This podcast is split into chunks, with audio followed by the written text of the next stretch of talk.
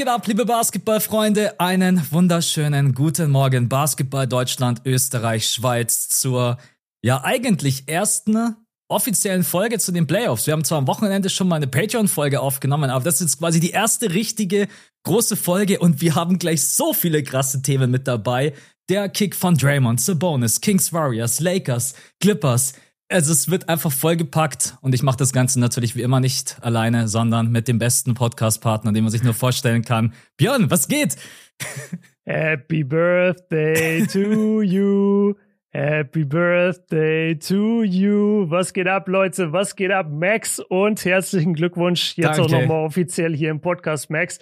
Schön, dass du dabei bist an deinem Geburtstag. Äh, und ja, du hast es gesagt, es ist einfach die, die beste Phase gerade. Es macht so Bock. Das Opening Weekend war der Wahnsinn. So viele geile Spiele, so viele krasse Aktionen, einige äh, nervige Sachen auch, mhm. wo wir mhm. gleich bei den, bei den äh, verschiedenen Awards dann drüber sprechen werden oder Kategorien Kategorien, aber ja, es, es ist geil. Es ist eine richtig geile Zeit gerade in der NBA. Es macht so Spaß, jetzt aktuell NBA-Fan zu sein. Ich habe vorhin was in deiner Story gesehen. Wie, wie real ist es, dass du überlegst, zweite Runde rüber zu fliegen? Oder war das mit der Müdigkeit in der Nacht komplett? Hast du dir gedacht, hey, was mache ich hier eigentlich? Ich war so oft drüben, ich bin immer noch fertig. Oder hast du Bock für die zweite Runde zu einer Serie rüber zu fliegen? Ich habe es echt überlegt, wirklich. Welche also, Serie? Zwar, Sixers ja, Celtics oder was? Nee, Nee, beide, weil wenn du überlegst, also wenn's, wenn Janis gesund sein sollte, dann mhm. gehe ich mal fest davon aus, dass die Bucks gewinnen. So, und dann hast du die Serie Bucks höchstwahrscheinlich gegen Cavs oder Knicks. Ja. Bin auch mit beidem cool. Oder du hast halt Philly gegen die Celtics. Und ey, du kannst eigentlich rüberfliegen, zwei Spiele Celtics Philly gucken und danach sagen, und jetzt fliege ich nach Milwaukee oder nach New York oder sonst irgendwo hin ja, ja. und guck mir und guck mir da Spiel drei und vier an von der anderen Serie. Ja, und, und das, das habe halt ich dann Coast. wirklich überlegt. Genau, das East Coast ist so nah beieinander alles. Die die die weitesten Städte sind in, sind irgendwie zwei Stunden mit dem Flugzeug entfernt. Mhm. Und das überlege ich äh, gerade tatsächlich, ob das vielleicht Sinn macht. Ja, involvier mich da gerne mal. Also, sofern du Bock hast, vielleicht denkst du, oh, alter Max, geh mal weg. nee, also ja, stimmt. Ich glaube, East Coast ist immer wesentlich leichter zu organisieren und vor allen Dingen auch mit der Zeitverschiebung leichter zu verkraften als die Westküste. Ähm, ja. Ja, und aktuell, ich meine, jetzt sind, wobei, die Philly führt jetzt schon 2-0, die Celtics führen 1-0, aber wir haben das erste Spiel ja am Wochenende schon besprochen. Äh, fehlt mir ein bisschen die Fantasie zu glauben, dass die Hawks da irgendwas reißen können. Ich glaube, deswegen, da ist man schon sicher. Und bei Janis ähm, ist, glaube ich, fragwürdig. Oder fürs zweite Spiel? Ist im Moment noch fragwürdig. Ich glaube, es gab auch keine neuen Infos jetzt. Mhm. Äh, ist ja mies auf den Rücken geknallt und äh, hat dann seitdem nicht mehr gespielt. Ja, ja. Und bei ja. Ja Morant sieht es noch ähm, übler aus. Das kann man schon mal als Information mitgeben. Der sagt, äh, ja, Schmerzlevel ist gerade eine glatte 10. Äh. Das, aber wir reden Shit. später auf jeden Fall über Lakers genau. gegen Grizzlies und was es dann auch für Auswirkungen hat. Wir wollten, glaube ich, reinstarten mit dem Aufreger der heutigen Nacht, genau. oder? Yes, genau, da wollten wir einmal rein. Und zwar Draymond Green kickt Domantas Sabonis, während der am Boden liegt, voll auf den Brustkorb und zwar ja mit so einer Wucht, dass er dafür dann auch ejected wurde, also ist rausgeflogen, Flagrant 2 Foul in der Crunch Time im vierten Viertel. Und ja, es wird sich sehr, sehr viel darüber aufgeregt. Und ich finde es irgendwie eine interessante Situation, weil es gibt halt wirklich zwei Perspektiven. Ich habe deine Meinung dazu noch gar nicht gehört. Du hast meine, glaube ich, noch nicht dazu gehört. Mhm. Deswegen, deswegen lasse ich dir jetzt auch den Vortritt. Äh, wie siehst du die Situation? Also, war das gerechtfertigt, dass Draymond ejected wurde? Kannst du seine Reaktion aber verstehen? Was glaubst du, bedeutet das für Spiel drei? Wird er vielleicht sogar noch nachwirkend jetzt gesperrt für Spiel drei? Was denkst du, was passiert? Stellt mir erstmal fünf Fragen hintereinander. das ist die Starting Five. Ja. Gleich am Anfang. Ja, man, richtig schön lazy rausgedreht. Ja, okay, ja. also Max. Ähm, erstmal die letzte Frage von dir. Ich könnte mir vorstellen, dass er nicht gesperrt wird, dass die NBA vielleicht mit der Argumentation kommt, weil von Sabonis eine Aktion vorausging. Ich glaube, wenn Sabonis mhm. einfach nur auf dem Boden gelegen wäre und Draymond tritt ihm dann man sieht das immer so schlecht. Das ist irgendwie so Rippengegend, Magengegend und irgendwie auch so ein ja, bisschen Richtung schon, Brustkorb. schon Brustkorb. Also ja, ja ich würde schon sagen, er, er hat ihm sehr auf die Rippen oder aufs Brustbein getreten. Und ich kann euch sagen, das tut so unfassbar weh. Legt euch mal auf den Boden und sagt mal. Max passiert das auch ständig. Der nee, nee, ständig am Boden, jemand tritt ihn. Nee, aber was ich manchmal mache, einfach nur, wenn, wenn mein Rücken irgendwie verspannt ist, dann lege ich mich auf den Boden und dann sage ich zu Luisa, ähm, stell dich mal bitte auf mich drauf und knackst meinen Rücken durch.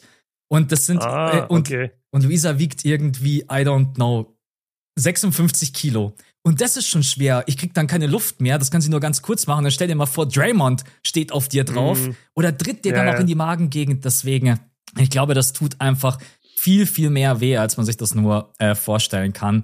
So, also ich glaube erstmal, ich könnte mir vorstellen, dass er keine Sperre bekommt. Wenn er eine bekommen sollte, kann ich es aber auch absolut verstehen. Ich, es war einfach eine unglückliche Situation. Er hätte alles machen können. Er hätte sich hinfallen lassen können. Er hätte sich irgendwie rausschütteln können. Er hätte stehen bleiben können, die Hände hoch oder was auch immer. Aber nein, der Hitzkopf Draymond Green, der denkt sich natürlich, Alter, dir dreht ich jetzt einfach erstmal richtig in die in die Brustgegend, Magengegend, wie auch immer. Das war natürlich komplett unnötig. Ich muss aber auch dazu sagen, das von Sabonis war halt genauso unnötig. Und mir soll also ist meine Perspektive, mir soll keiner sagen, dass er sein Gesicht schützen wollte. Das war einfach, ey, in der WWE Wrestling, sie wären stark, äh, sie wären stolz auf ihn gewesen. Das war ein richtig mhm. schöner, richtig schöner Grab, dass Draymond da nicht in die Offense laufen konnte. Aber das, was Draymond dann gemacht hat, war halt komplett unnötig. Dann legt er sich noch mit den Fans an, so richtig Ja, das war witzig. Ja, ja, die Fans, da, da, steht dann so ein alter Typ, zeigt ihm so beide Mittelfinger. Draymond schreit voll in den Reihen. Ja, es ist das so war lustig. geil, Mann. Das ist Aber richtig eskaliert. Du siehst auch richtig, wie er das genießt, wie er alles rausschreit. Ja, ja. Ja, er hat es voll sich, er hat es so richtig aufgesogen, glaube ich, diese ja. ganze Energie von den Fans, um das im nächsten Spiel dann äh, rauszulassen. Ich bin bei dir. Ich sag auch, er wird nicht gesperrt fürs nächste Spiel, eben weil Sabonis ihn noch festhält. Ich finde die Aktion von Draymond auch viel zu hart. Also du kannst versuchen, dich aus dem Hold sozusagen zu befreien aus diesem Griff von Sabonis. Du kannst dich auch hinfallen lassen einfach, dann kriegt Sabonis wahrscheinlich einen Flagrant mhm. One mindestens.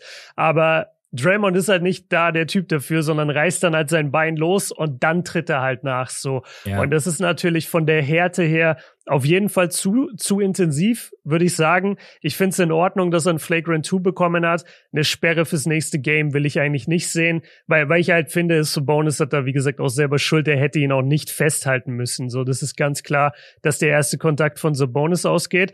Und die beiden haben halt das ganze Spiel sich so ein bisschen mhm. unterm Korb abgefuckt. Und es gab die ganze Zeit schon so Situationen, wo du dachtest, so, wow, da könnte gleich was passieren. Und dass es dann im vierten Viertel gipfelt, ist halt jetzt der bessere die, wie soll ich sagen, das bessere Image nach dem ganzen Vorfall hat jetzt auf jeden Fall Sabonis. Ja. Weil jeder sieht jetzt nur wieder den bösen, großen Draymond. Keiner guckt auf Sabonis und sagt, ja, aber der hat angefangen oder so. So, du, da musst du dich schon echt damit beschäftigen. Aber ja, ich bin mal gespannt. Ich, ich will nicht, dass die NBA da noch eine Sperre verhängt. Vor allem, die Warriors liegen jetzt 2-0 oder 0-2 zurück. Ja. Wenn du jetzt auch noch Draymond sperrst fürs nächste Spiel, ey, dann kannst du das 0-3 eigentlich schon buchen und dann kommt kein Team jemals von 0-3 zurück, dann ist die Serie vorbei. Es ist das erste Mal in Currys Karriere, dass er 0-2 hinten liegt. Bin ich ja. mal gespannt, ob sie das. Unglaublicher Flex übrigens. Ja, das stimmt. Ich bin auch gespannt. Vor allen Dingen, ich glaube, im Nachhinein, wenn er sich das alles nochmal in Ruhe ansieht, dann denkt er sich wahrscheinlich auch, man hätte ich das einfach anders gelöst. Dann wäre jetzt der Bonus der Buhmann. Ich wäre auf dem Feld geblieben. Hätte ich auf den Kopf gezielt. Denkt sich Draymond. Draymond. Ich freue mich schon. Äh, später macht er bestimmt wieder Podcast. Hat er nach dem ersten Spiel ja auch gemacht. Ich bin so gespannt, was ja, er dann ja. zu dem Ganzen sagt. Das Problem war natürlich auch, ähm, die Warriors hatten sowieso schon Foul-Probleme und Kevon Looney und dann war halt Draymond auch raus und dann haben die Kings mhm. halt nur noch die Zone attackiert. Da war halt dann, es war halt alles offen. Also die Kings haben dann in the Paint wirklich machen können, was sie wollen. Deswegen am Ende kann man auch noch sagen, dass Draymond halt auch seinem Team geschadet hat. Ähm, Image hast du gerade eben angesprochen, aber ich glaube, das ist dir mittlerweile egal, weil Draymonds Image, das kannst du, das kannst du einfach nicht mehr retten. Ähm, ja. Ja, es gab ja auch die eine Situation, die dann reviewed wurde äh, als äh, Draymond dann so nach hinten gefallen ist, hat Sabonis dann, ich weiß gar nicht, wie ich das erklären soll. Das war so eine komische Situation. Ähm, Sabonis ist aufgestanden und Draymond ist dann so in ihn reingefallen. Äh, das, da gab es dann, ähm, Steve Kerr hat sein, ja, wie heißt es denn? Review genutzt. Sein, mhm. Seine Coaching ja, Challenge. Seine Challenge jetzt. Ja. Genau, richtig. Äh, und dann unterm Korb die ganze Zeit behagt. Ja, also war ein sehr, sehr intensives Spiel. was die Warriors eigentlich wieder nicht verlieren müssen. Muss man einfach auch ganz klar sagen. Ne? Und vor allen Dingen, wie oft die mhm. den Ball weggeworfen haben. Also das erste Viertel war so eine Katastrophe. Die Kings haben ja nichts anderes gemacht, außer Transition-Punkte. Das ist ja wirklich, mhm. also ohne, ohne Witz, die, die Punkte, die machst du auch. Bin ich, okay, vielleicht klar. Bist, ja, wenn, vielleicht bist du nicht so schnell wie die Aaron Fox und aber äh, das Bo, ist. Halt Bo, Bobby schon. Bobby, Bobby ist. Bobby äh, Kieran ist schon so schnell. Ja. Aber Bobby Kieran wäre auch nach dem Dritt von Sabonis einfach äh, von Draymond aufgestanden, hätte gesagt, jo, was war das für ein kleines Tätschle? Hätte gesagt, ja, äh, hä, ich, ich wäre aufgestanden, hätte erstmal Draymond umgenockt. Ja, aber wir beide sind uns überraschenderweise da ziemlich einig. Ich habe auch die Kommentare so ein bisschen überflogen. Es wird viel diskutiert.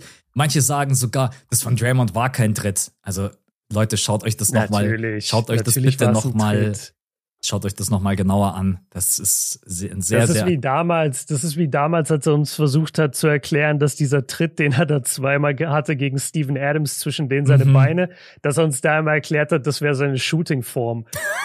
so, sein, ey, willst du mich verarschen, Mann? Also die, die Fans sind ja auch nicht dumm so. Ja. Und genauso, genauso jetzt heute. Aber lass, lass das jetzt mal zum, zum Reinkommen so als Thema nehmen. Wir sprechen später sicherlich ja noch, sicherlich noch mal über, über die Warriors und über die Kings-Serie, mhm. weil die echt echt geil ist.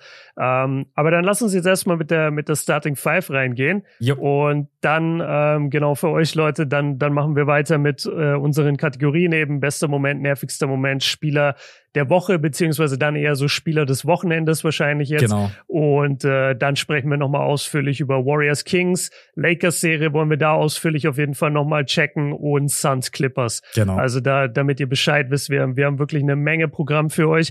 Und jetzt fangen wir aber erstmal an und wir starten, weil wir jetzt schon so viel NBA-Topic hatten, kurz mit einer äh, Nicht-NBA-Frage rein. Wie feierst du deinen Geburtstag? Feierst du heute, feierst du dann am Wochenende erst groß? Wie, wie sieht dein Geburtstag heute aus? Ja, das siehst doch, wie ich meinen Geburtstag feiere. Mit dir und mit der Community. mit, perfekt, Ehrenmann. Nee, also ich mache jetzt mit dir den Podcast. Ja, dann muss ich später kurz zum Einkaufen und ähm, genau, dann verbringe ich eigentlich den, den ganzen Tag mit Luisa und am Abend gehe ich zu meinen Eltern. Ähm, dann kommt mein Bruder auch. Ja, also total mhm. langweilig. Die Zeiten sind irgendwie vorbei, dass man sagt, yo, ich mache jetzt dick Party. Ich bin am überlegen, ob ich mit ein paar Freunden am Wochenende irgendwie essen gehe. Aber ansonsten, ne, ähm, ja, ich bin auch einfach irgendwie müde, fertig, kaputt durch die Playoffs. Es war ein unglaublich langes Wochenende. Dann versuche ich gerade eben irgendwie jeden Tag Sport zu machen. Und egal, auch wenn es yes. mal bloß 20 Minuten ne, Joggen ist. Ja, und ich muss sagen, das Joggen, das kickt mich echt richtig aus dem Leben, weil ich es gar nicht mehr gewohnt bin. Deswegen, das wird ein total entspannter, entspannter Geburtstag, ein bisschen essen, ne, ein bisschen chillen. Ich habe mir vorgenommen, heute mal einfach nach dem Podcast Schluss zu machen. Um 1 Uhr Feierabend und den Tag zu genießen. Mhm. Das ist schon, das ist schon Geburtstagsgeschenk ja. genug. Voll. Ich, ich verstehe, was du meinst und, und gönne ich dir auch. Äh, nimm dir gerne die Zeit. Finde ich ein bisschen komisch, dass ich zum Essen mit Freunden da am Abend nicht eingeladen bin, aber ey, Max, musst du wissen. also erstens würdest du nicht in Bochum leben, dann wärst du natürlich eingeladen. Und wie gesagt, ich weiß nicht, ich mach das, wenn, dann mache ich es ganz spontan. Ähm, aber ja, ansonsten wärst du natürlich zu 100 Prozent eingeladen. Aber dann musst du auch ein Geschenk mitbringen. ah, fuck, ja. Das ist immer eine gute Ausrede. Wenn du so 800 Kilometer weg wohnst, dann sagst du immer, ja, ja. hätte ich dir, hätte ich dir ja besorgt, aber wir haben uns ja eh nicht gesehen. Das stimmt, ja. Ähm, Okay, nee, aber dann gönnen wir dir das alle von Herzen. Dann nächste Frage. Jetzt gehen wir wieder voll in Basketball rein und wir sprechen über deinen Lieblingsspieler Joel Embiid. Mhm. Ich habe eine Frage an dich, nachdem gestern die Nets äh, wiederum verloren haben und jetzt 0-2 zurückliegen und die halt einfach darauf bestehen, dass sie Embiid doppeln das ganze Spiel über. Und das hat sich für sie jetzt bisher nicht groß ausgezahlt. Deswegen meine Frage, zum einen würdest du jetzt in Spiel drei, wenn du Brooklyn wärst, langsam mal die Defense umstellen? Und wenn ja, Kennst, also gibt es für dich eine Defense, wo du sagst, so, ey, die funktioniert gegen Embiid am besten? Soll man ihn einfach scoren lassen, lass ihn 50 machen, aber der Rest des Teams ist dann halt scheiße? Ist das die Herangehensweise? Würdest du das empfehlen oder sagst du, nee, die sollen ruhig weiter doppeln, ähm, weil alles andere hilft auch nicht? Genau, das ist, genau das ist der Spielplan. Die, ma die machen es genau falsch rum. Die machen es wirklich mhm. genau falsch rum. Du musst einfach Embiid, lass ihn. Lass ihn seine 35, mhm. 40 Punkte machen. Aber du musst unbedingt verhindern, dass dir ein Tyrese Maxey 33 Punkte einschenkt, dass dir ein Tobias Harris über 20 Punkte einschenkt. Ja, und das aus diesen ganzen. Im ersten Spiel Harden. Im ersten Spiel Harden. Genau, richtig. Ähm, und das, Also es ist schwer, einen Gameplan gegen Embiid zu haben. Das ist ja genauso wie mit Jokic. Da bist du auch immer in dieser Bredouille. Schickst du das Double Team drauf, schickst du kein Double Team drauf. Ja, glaub, aber ey, sorry, wer Jokic doppelt, der hat echt den Schuss noch nicht gehört. Das, das, wenn ich das noch einmal sehe, den besten Passing Big Man ever zu doppeln, dann, dann raste ich aus. Ja, und man hat auch gesehen, dass Embiid das heute Nacht ein paar Mal echt gut gemacht und hat auch dann die Schützen in den Ecken gefunden. Also Klar, es ist natürlich dann immer ein sehr, sehr dürftiger Gameplan zu sagen, jo, lass den Superstar seine 35 Punkte machen, aber wenn der seine 35 Punkte macht und die anderen kommen halt insgesamt nur auf, lass es 50, 60 Punkte sein, dann kommt das Team halt nicht mal über 100. Und das wäre mhm. irgendwie mein Gameplan gegen die Sixers, weil auf die Rollenspieler kannst du dich einfach nicht immer verlassen. Und das würde ich versuchen, dass ich das ausnutze, das Doppeln gegen Embiid. Da ist er mittlerweile einfach echt gut. Hat sich zwar heute Nacht jetzt acht Turnover erlaubt, aber das waren, das war ein Kickball, eine Shotlock-Violation. Dann Johnson hat am Ende noch den Ball gestealt, als die Uhr runtergelaufen ist. Das Spiel war schon vorbei. Ja, ja. Ähm, ja, deswegen, mein Plan gegen Embiid wäre, lass ihn, lass ihn einfach machen. Oh, das kann natürlich auch in die Hose gehen, dass Embiid dir dann 50 einschenkt, aber für so ein Team wie jetzt die Nets, die auch unterm Korb halt keine wirkliche Antwort haben, dann musst du halt schauen, dass du das Perimeter einfach dicht machst. Das wäre mein Gameplan. Also hast du es eigentlich super benannt. Genau so ja. sollte, sollte man es machen. Okay, nice. Ja, ich bin gespannt, was die, was die Nets sich dabei denken oder ob die das jetzt vielleicht noch ändern werden. Aber bisher zahlt sich halt nicht wirklich aus. Und ich habe auch das Gefühl, dass die Sixers die meiste Zeit einfach chillen.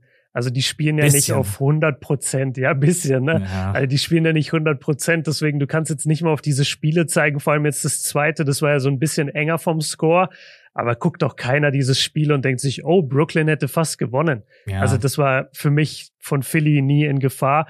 Ähm, okay, wir, wir gehen zum nächsten NBA-Team und wir sprechen gleich noch ein bisschen über, über das Warriors und Kings Matchup. Aber jetzt einfach nur, weil ich das echt viel gehört habe in letzter Zeit in den Medien und ich finde es eine interessante Überlegung. Ist es der letzte Steph Curry, Clay Thompson, Draymond Green Playoff Run, den wir sehen werden? Ist die Dynastie nach diesem Jahr einfach vorbei. Egal, ob sie jetzt den Titel gewinnen oder nicht. Was denkst du? Bleiben die zusammen oder nicht? Ich denke, sie ist vorbei. Also ich denke, sie ist vorbei. Zum einen, weil Draymond, glaube ich, das Team verlassen wird im Sommer. Ich glaube, mhm. das ist, also natürlich sind, lieben die Fans ihn trotz allem, aber ich glaube einfach, die Verbindung zu Draymond ist nicht so eng wie zu Steph und zu Clay. Und ich denke selbst, äh, sollten jetzt alle zusammenbleiben, schaut man natürlich schon so ein bisschen auch auf die anderen Teams, die immer stärker werden, die jüngeren Teams, die im, am Kommen sind und denkt sich dann, okay, haben die Warriors noch genügend im Tank, die werden wieder ein Jahr älter. Steph ist dann mittlerweile auch, wie alt ist Steph? 34, 35? Also Boah, wird auch nicht. Da fragst du mich jetzt was, ja. weiß ich gerade nicht auswendig, guck's nach. Wobei, wenn ich sehe, wie Steph mit in dem Alter noch über den Platz. 35 gerade. Ja. 35 geworden. Also die werden alle älter und Deswegen, äh, ich glaube, wenn sie es in diesem Jahr jetzt nicht schaffen, dann denke ich in den nächsten Jahren. Weil Großveränderungen wird es nicht geben. Also die Verträge sind teuer, äh, Stephs Vertrag ist teuer, äh, Draymond wird man, glaube ich, nicht verlängern. Ich habe irgendwie das Gefühl, dass Draymond eventuell wirklich Richtung LA schielt. Vielleicht noch mal irgendwie mhm. ein paar Jahre zusammen mit LeBron James. Mhm. Wiggins hat verlängert. Jordan Poole hat verlängert. Also es ist halt auch ka kaum Cap Space da, um da irgendwie was zu verändern. Und ich sehe die anderen Teams schon stark. Jetzt müssen sie überhaupt erstmal die Serie gegen die Kings überleben. Und deswegen denke ich, die Warriors Dynasty neigt sich dem Ende zu und ist vielleicht nach diesem Jahr dann auch schon durch. Ich glaube, dann wird es schwer, nochmal den Titel zu gewinnen. Vor allen Dingen, weil auch im Osten dann auch die anderen Teams, die Celtics werden stärker und stärker und stärker. Das ist halt ein Team, was genau gerade eben in diesem Altersdurchschnitt ist. 26, 27, die kommen alle erst in ihre Prime. Deswegen, mhm. ähm, ja, das ist meine Meinung. Wie siehst du es? Genauso oder anders? Mm. Ich glaube, es ist der, ich glaube, es könnte der letzte Run jetzt wirklich sein. Also ich glaube einfach, dass, dass Draymond weg sein wird. Ja. Weil der wird Angebote bekommen, glaube ich, von anderen Teams, die höher sind als das, was die Warriors ihm zahlen wollen. Und der will jetzt vielleicht so ein bisschen outcashen. Ich bin auch bei dir, also das Maximum rausholen. Und ich bin auch bei dir, dass, glaube ich, zur Franchise auch und zu den Verantwortlichen hinter den Kulissen, da ist Draymond schon der Spieler wahrscheinlich, mit dem es die größte Kluft mittlerweile gibt. Also ich denke, dass Steph und Clay immer noch sehr geliebt werden in der Franchise. Ich meine, Steph wird sowieso niemals getradet, aber auch ein Clay hat, glaube ich, so ein Stein im Brett für immer und verhält sich halt hinter den Kulissen, glaube ich, auch relativ korrekt.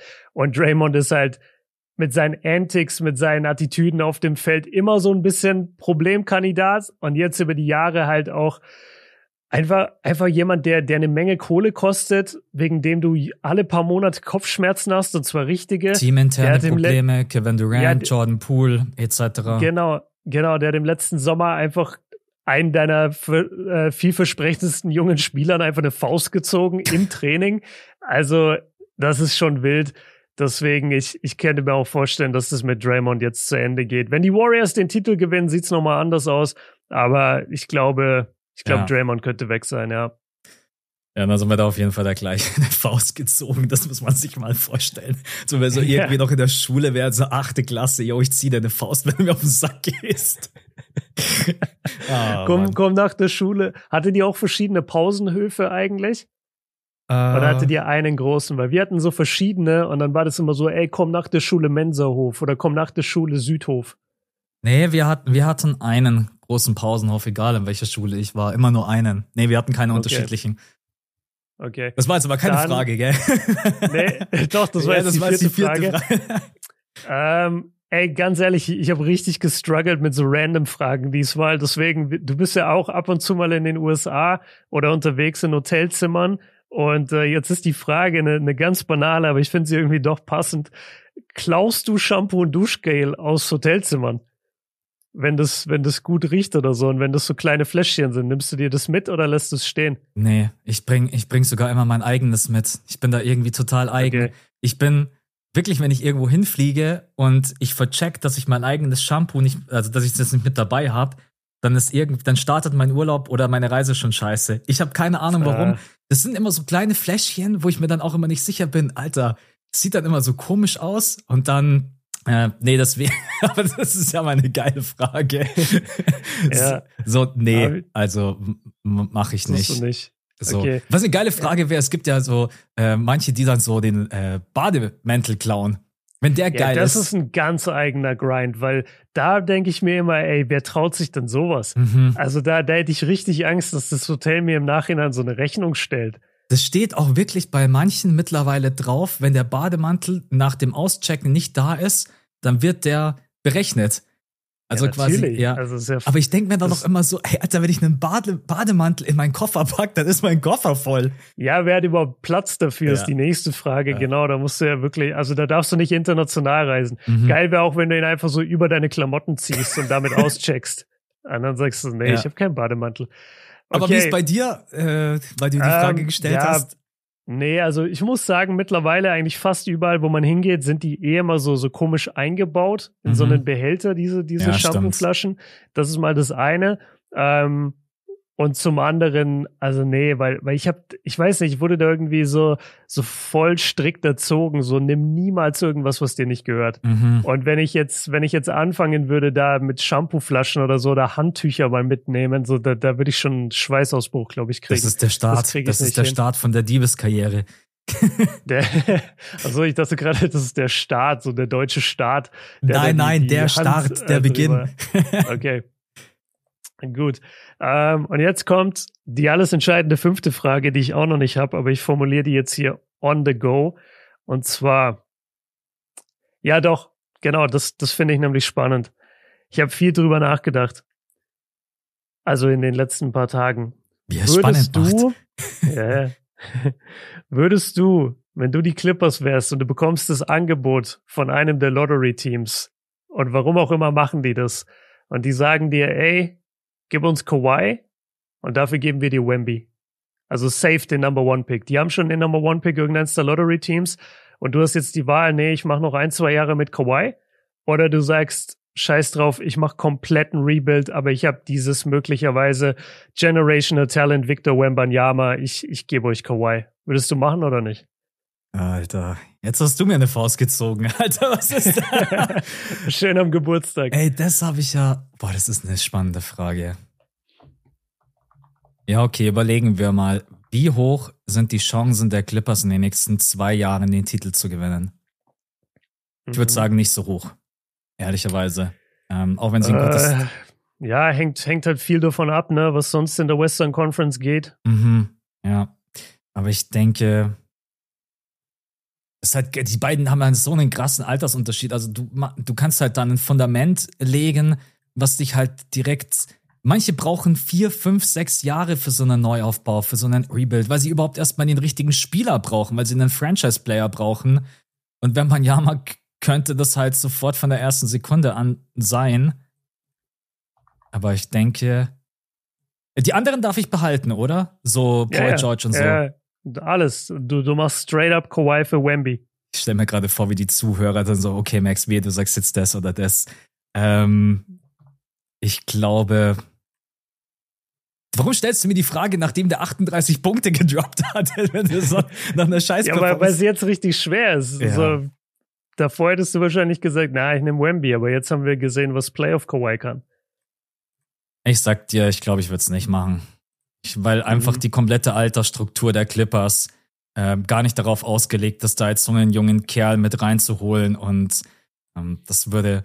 Klar, natürlich könnte ich sagen, ich krieg wahrscheinlich das größte Talent aus den letzten 10, 15 Jahren und könnte dann um den herum aufbauen, aber mein Team ist ja auch überhaupt nicht darauf ausgelegt. Also die Spieler sind ja alle mhm. schon in mhm. einem gewissen Alter, egal ob das ein Robert Covington ist, ein Eric Gordon, ein Paul George, ähm, ein Subats, Subats ist, glaube ich, auch schon wieder mittlerweile 26 oder sowas in dem Dreh.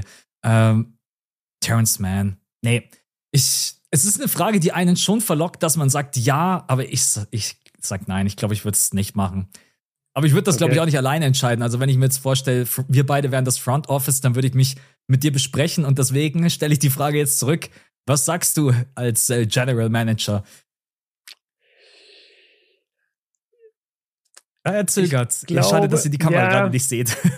ja, ich, ich zögere deswegen, weil äh, nicht nur die Altersstruktur, sondern auch die Franchise-Struktur der Clippers ist überhaupt nicht darauf ausgelegt, ein Talent zu draften und das zu entwickeln. Das ist einfach nicht der Move, den die Clippers machen. Dafür ist die Franchise nicht aufgebaut. Äh, ich finde, dafür hast du irgendwie den falschen Coach. Du hast mit Steve Ballmer auf jeden Fall den falschen Owner, weil der setzt sich nicht da ein paar Jahre hin und guckt zu, wie sein Team schlecht ist und Wembanyama entwickelt. Und die, die ganzen Spieler müsstest du auch noch austauschen über die Jahre. Also ich glaube auch, ich würde lieber jetzt dieses Clippers Roster noch ein, zwei Jahre fahren gucken, wie weit ich komme. Vielleicht geht man sogar mal überraschend in die Finals, wäre ihnen ja zu wünschen. Und äh, dann hat man lieber die Situation outgemaxt, als dass man jetzt mit Wemby anfängt. Und die Clippers ich krieg das nicht mehr ganz zusammen, aber die Clippers haben auch so einen Clippers-Fluch. Ich weiß nicht, ob du den kennst. Die haben schon so viele entweder Drafts komplett in den Sand gesetzt, wo sie einfach ein Monster-Talent hätten draften können. Die haben dann aber genau einen Pick davor einen anderen genommen. Oder die Draft-Picks, die sie hatten, haben sich dann aller Blake Griffin verletzt und waren nie wieder der gleiche. Also das, das gibt schon viele, viele so Clippers-Stories auch über verkackte Draft-Picks. Deswegen, ich, ich würde es auch nicht machen. Ja. Aber ich fand es schon spannend, dass man äh, wirklich erstmal drüber nachdenken muss. Mhm. Ich würde mir generell einfach wünschen, dass wir mal alle Trade, äh, ja, alle Trade-Angebote für Wembanyama, wenn man die auf dem Tisch hätte. Das wäre mhm. ein geiler Podcast. Die, wirklich die originalen Trade-Angebote von allen. Jeder GM wird doch anrufen. Also ich bin mir zu 100% sicher, wenn man noch irgendwie die Möglichkeit hat und vor allen Dingen, wenn man Picks hat, äh, zum Beispiel OKC wird anrufen, Detroit Pistons ja. werden anrufen, die Spurs. Es wird jeder probieren. Also jeder, der den Pick halt nicht bekommt, und dann wäre es schon mal interessant, was da, was da auf dem Tisch liegt. Ob wir da neue Dimensionen erreichen oder ob sich das dann in einem Rahmen bewegt, den wir alle schon kennen. Aber ja, ist eine gute Frage, aber ich glaube, die Clippers würden es nicht machen. Okay, gut. Dann sind wir durch mit der Starting Five und können äh, zurück richtig jetzt zu den Playoffs gehen. Ja, wir müssen aber erst über was ganz Kurioses Ach reden, so. was die letzten ja, ja, Tage stimmt. passiert ist. Also, ja, erzähl mal. Wir haben ja letzte Woche nochmal aufgerufen, wer uns supporten möchte bei Patreon, der kann das tun für 3,50 Euro und kriegt eine Zusatzfolge. Und was die letzten Tage. Jede Tag Woche. Jede Woche Genau, kriegt jede Woche eine neue Zusatzfolge und die Folge am Dienstag vorab. Und was die letzten Tage passiert ist, also wir beide, wir konnten es auch nicht glauben, aber es sind fast 100 neue Patronen dazugekommen. Also ja. es ist, es Wahnsinn, ist echt. Alter. Leute, ihr habt komplett auseinandergenommen jetzt für die Playoffs großes, großes Dankeschön. Damit ja. hätten wir echt nie gerechnet. Über 1000 Leute jetzt und einfach 100 neue dazu. Ja. Und in einer Woche. Genau. Die wollen wir, auch wenn das jetzt vielleicht kurz eine Minute dauert, wollen wir auf jeden Fall vorlesen, weil wir euch da allen super dankbar sind und ihr uns da so krass supportet. Ihr wisst gar nicht, was uns das einfach für eine Sicherheit gibt und auch für, mhm. Für eine Freude. Das muss man einfach auch ganz klar sagen. Deswegen, wir haben jetzt schon wieder Bock auf den Podcast am Wochenende. Und den Start macht heute mal Björn mit den yes, ersten. Yes, und wir gehen rein. Leute, wir bedanken uns bei Jonas, Uwe, Jari, Sebastian, Benvali Hills, Nemanja, Ötti, Dragan, Furkan, Timbo, Tim, Tom, Olli, äh, Bualem, 33, irgendwas ist New York, Ro Robin, also manchmal sind die Usernames einfach wild. Robin, Leon, Bruno, Johannes, Moritz, Steve, Mark, Marvin, Leon, Svenis de Menes, geiler Name, Oliver, LeFlame, Leo, Thorsten, Martin, macht die 1000 vor Larry der Lobster, hat er gemacht. Franz Wagner Hype Train, Marc, Joost, Marcel, Chatelaine, Philipp, Misi, Leon, Patrick, Kjörn der Goat, danke dafür, Malte, Airbulls, Andy, Han, Han Solo, äh, Fialova, Dani, Kamillentee, stille Grüße aus Berlin, PJ, JT, Jay the Grey und Mo. Das war die zweite Seite. Jetzt bin ich das, dran mit der ersten Seite. Max, Alter. Also, danke an Marcel, Toxic, Stefan, Lisado, Pauldi, Belabe Horizon, äh, dann Bury Me in a Westbrook Jersey because I might come back. äh, Marquinhos, ich hoffe, ich spreche das richtig aus, Osnab äh, Osnabrück. Dani, Smile, Sarah, JJ, Long Live King von. Danach kommt nichts mehr. Tobias, äh, mhm. Tamino, King, Bastian, Netz in vier. ja. äh, Yish, Marcel, Philipp, Timon, Justus, der andere, äh, Kirlami, David, Average Podcast Enjoyer, der durchschnittliche Podcast Enjoyer, der, der Jona, John, Kobe, warte, Kobe, wann Kobe Van Inobi. Ah, okay. Ja. ja. Das liest natürlich jemand vor der Star Wars. Ah, okay, komm, lassen wir es lieber. Eddie, äh, Herman, Michael, Simon, Max, David, Emre, Luca, Pappenheider, ich dachte kurz Pappenheimer, äh, Philipp, Tim, Aljo, Al, Aljoscha, jetzt habe ich es, Johannes, äh, Freds von Vliet, äh, Axel, äh, Noah, Luca, Max und Lauren. Puh, geschafft. Hey Leute, also Sorry erstmal an alle, die jetzt abgeschaltet haben und danke an alle, die dabei geblieben sind äh, und danke an alle, die dazugekommen sind. Also echt sehr, sehr krass. Vielen Dank für den ganzen Support. Das ist wirklich wild. Danke, Leute. Ja. Findet ihr unten in den Show Notes ähm, und ansonsten einfach patreon.com slash das fünfte Viertel. Ihr bekommt die Folge Dienstag immer vorab und komplett werbefrei. Also werdet dann noch nicht irgendwie durch Podcast-Werbung genervt und auch wenn wir mal ein Placement haben, dann ist das äh, bei Patreon nicht mit dabei und am Sonntag sprechen wir dann wieder über die Partien vom ja, Donnerstag, Freitag, Samstag. Wir picken uns dann einfach immer ja. die, die Cherries raus. Das ist dann immer ganz geil. Und dann können wir über die Partien sprechen, die am geilsten sind. Genau. Deswegen an euch alle vielen Dank. Ja, äh, haben wir beide gestern uns auf jeden Fall gefreut, als wir da mal reingeguckt haben, haben wir gedacht, okay, was geht da ab? Und jetzt geht's weiter mit ähm, bester Moment, nervigster Moment, yes. Spieler der Woche, bester Moment. Äh, ich mache einfach mal den Start. Ich glaube, für mich ist es mhm. trotz allem immer noch dieser Austin Reeves Pass.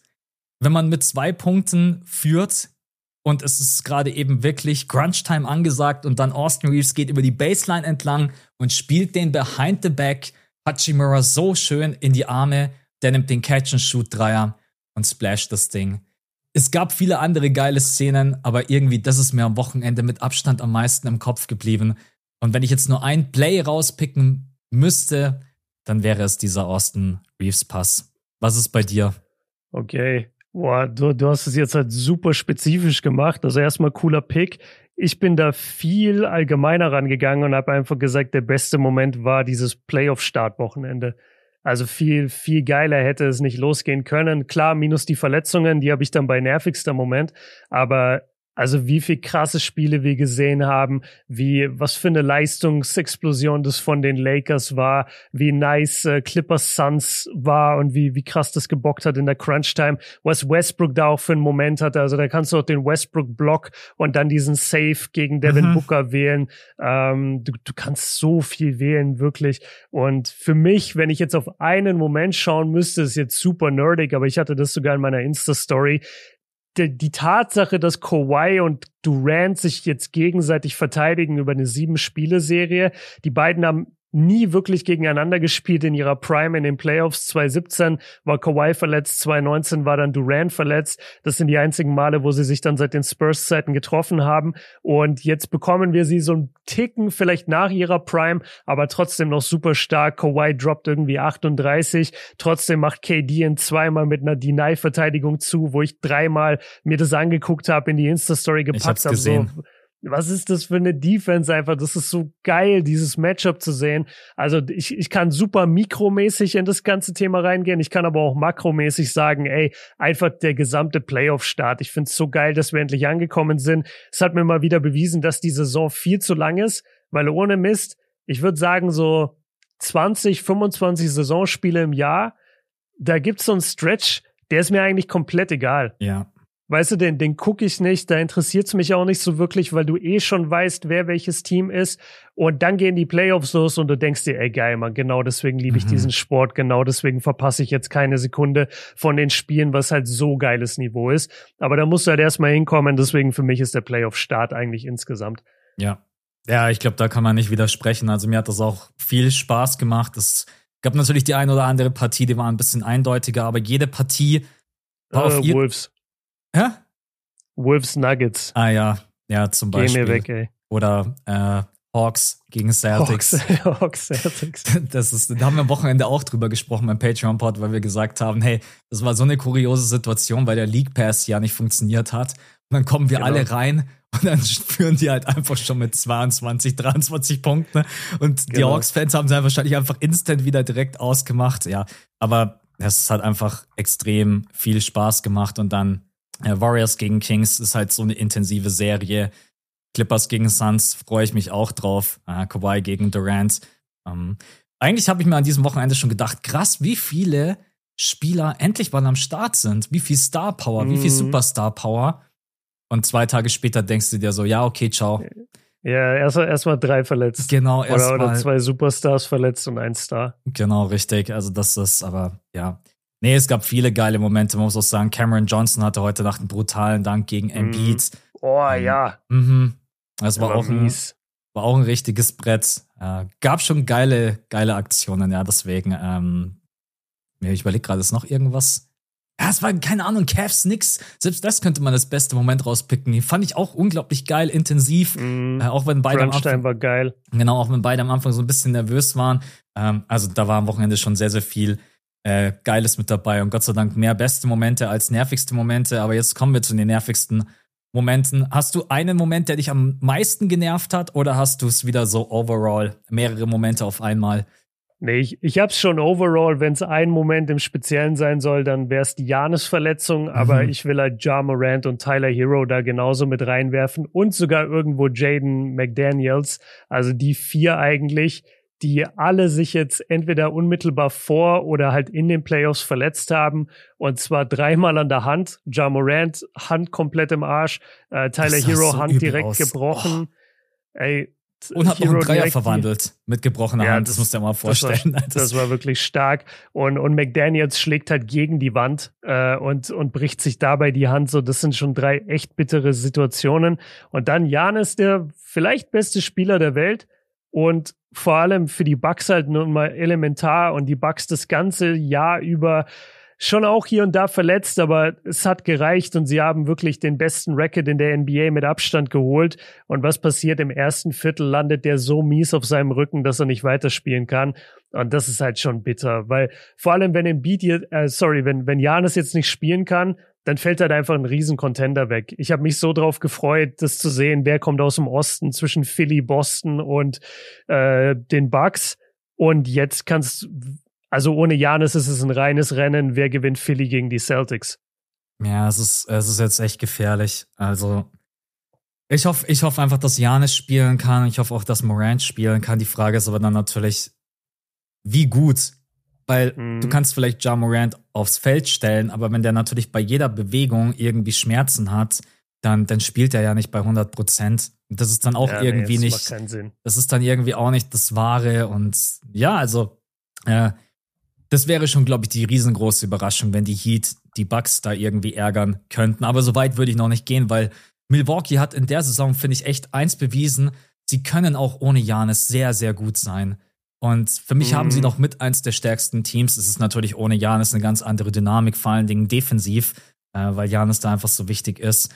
Ähm, dann passiert es wahrscheinlich auch nicht jeden, jede Nacht, dass die Miami Heat dir um die 30 Punkte einschenken. Muss man auch ganz ehrlich sein. Das haben sie in den letzten. Was meinst du? Wo 30 Punkte? 130. Ach, 130, 130 so, ja. ja. Also das war ja schon offensiv ja, in den letzten Wochen.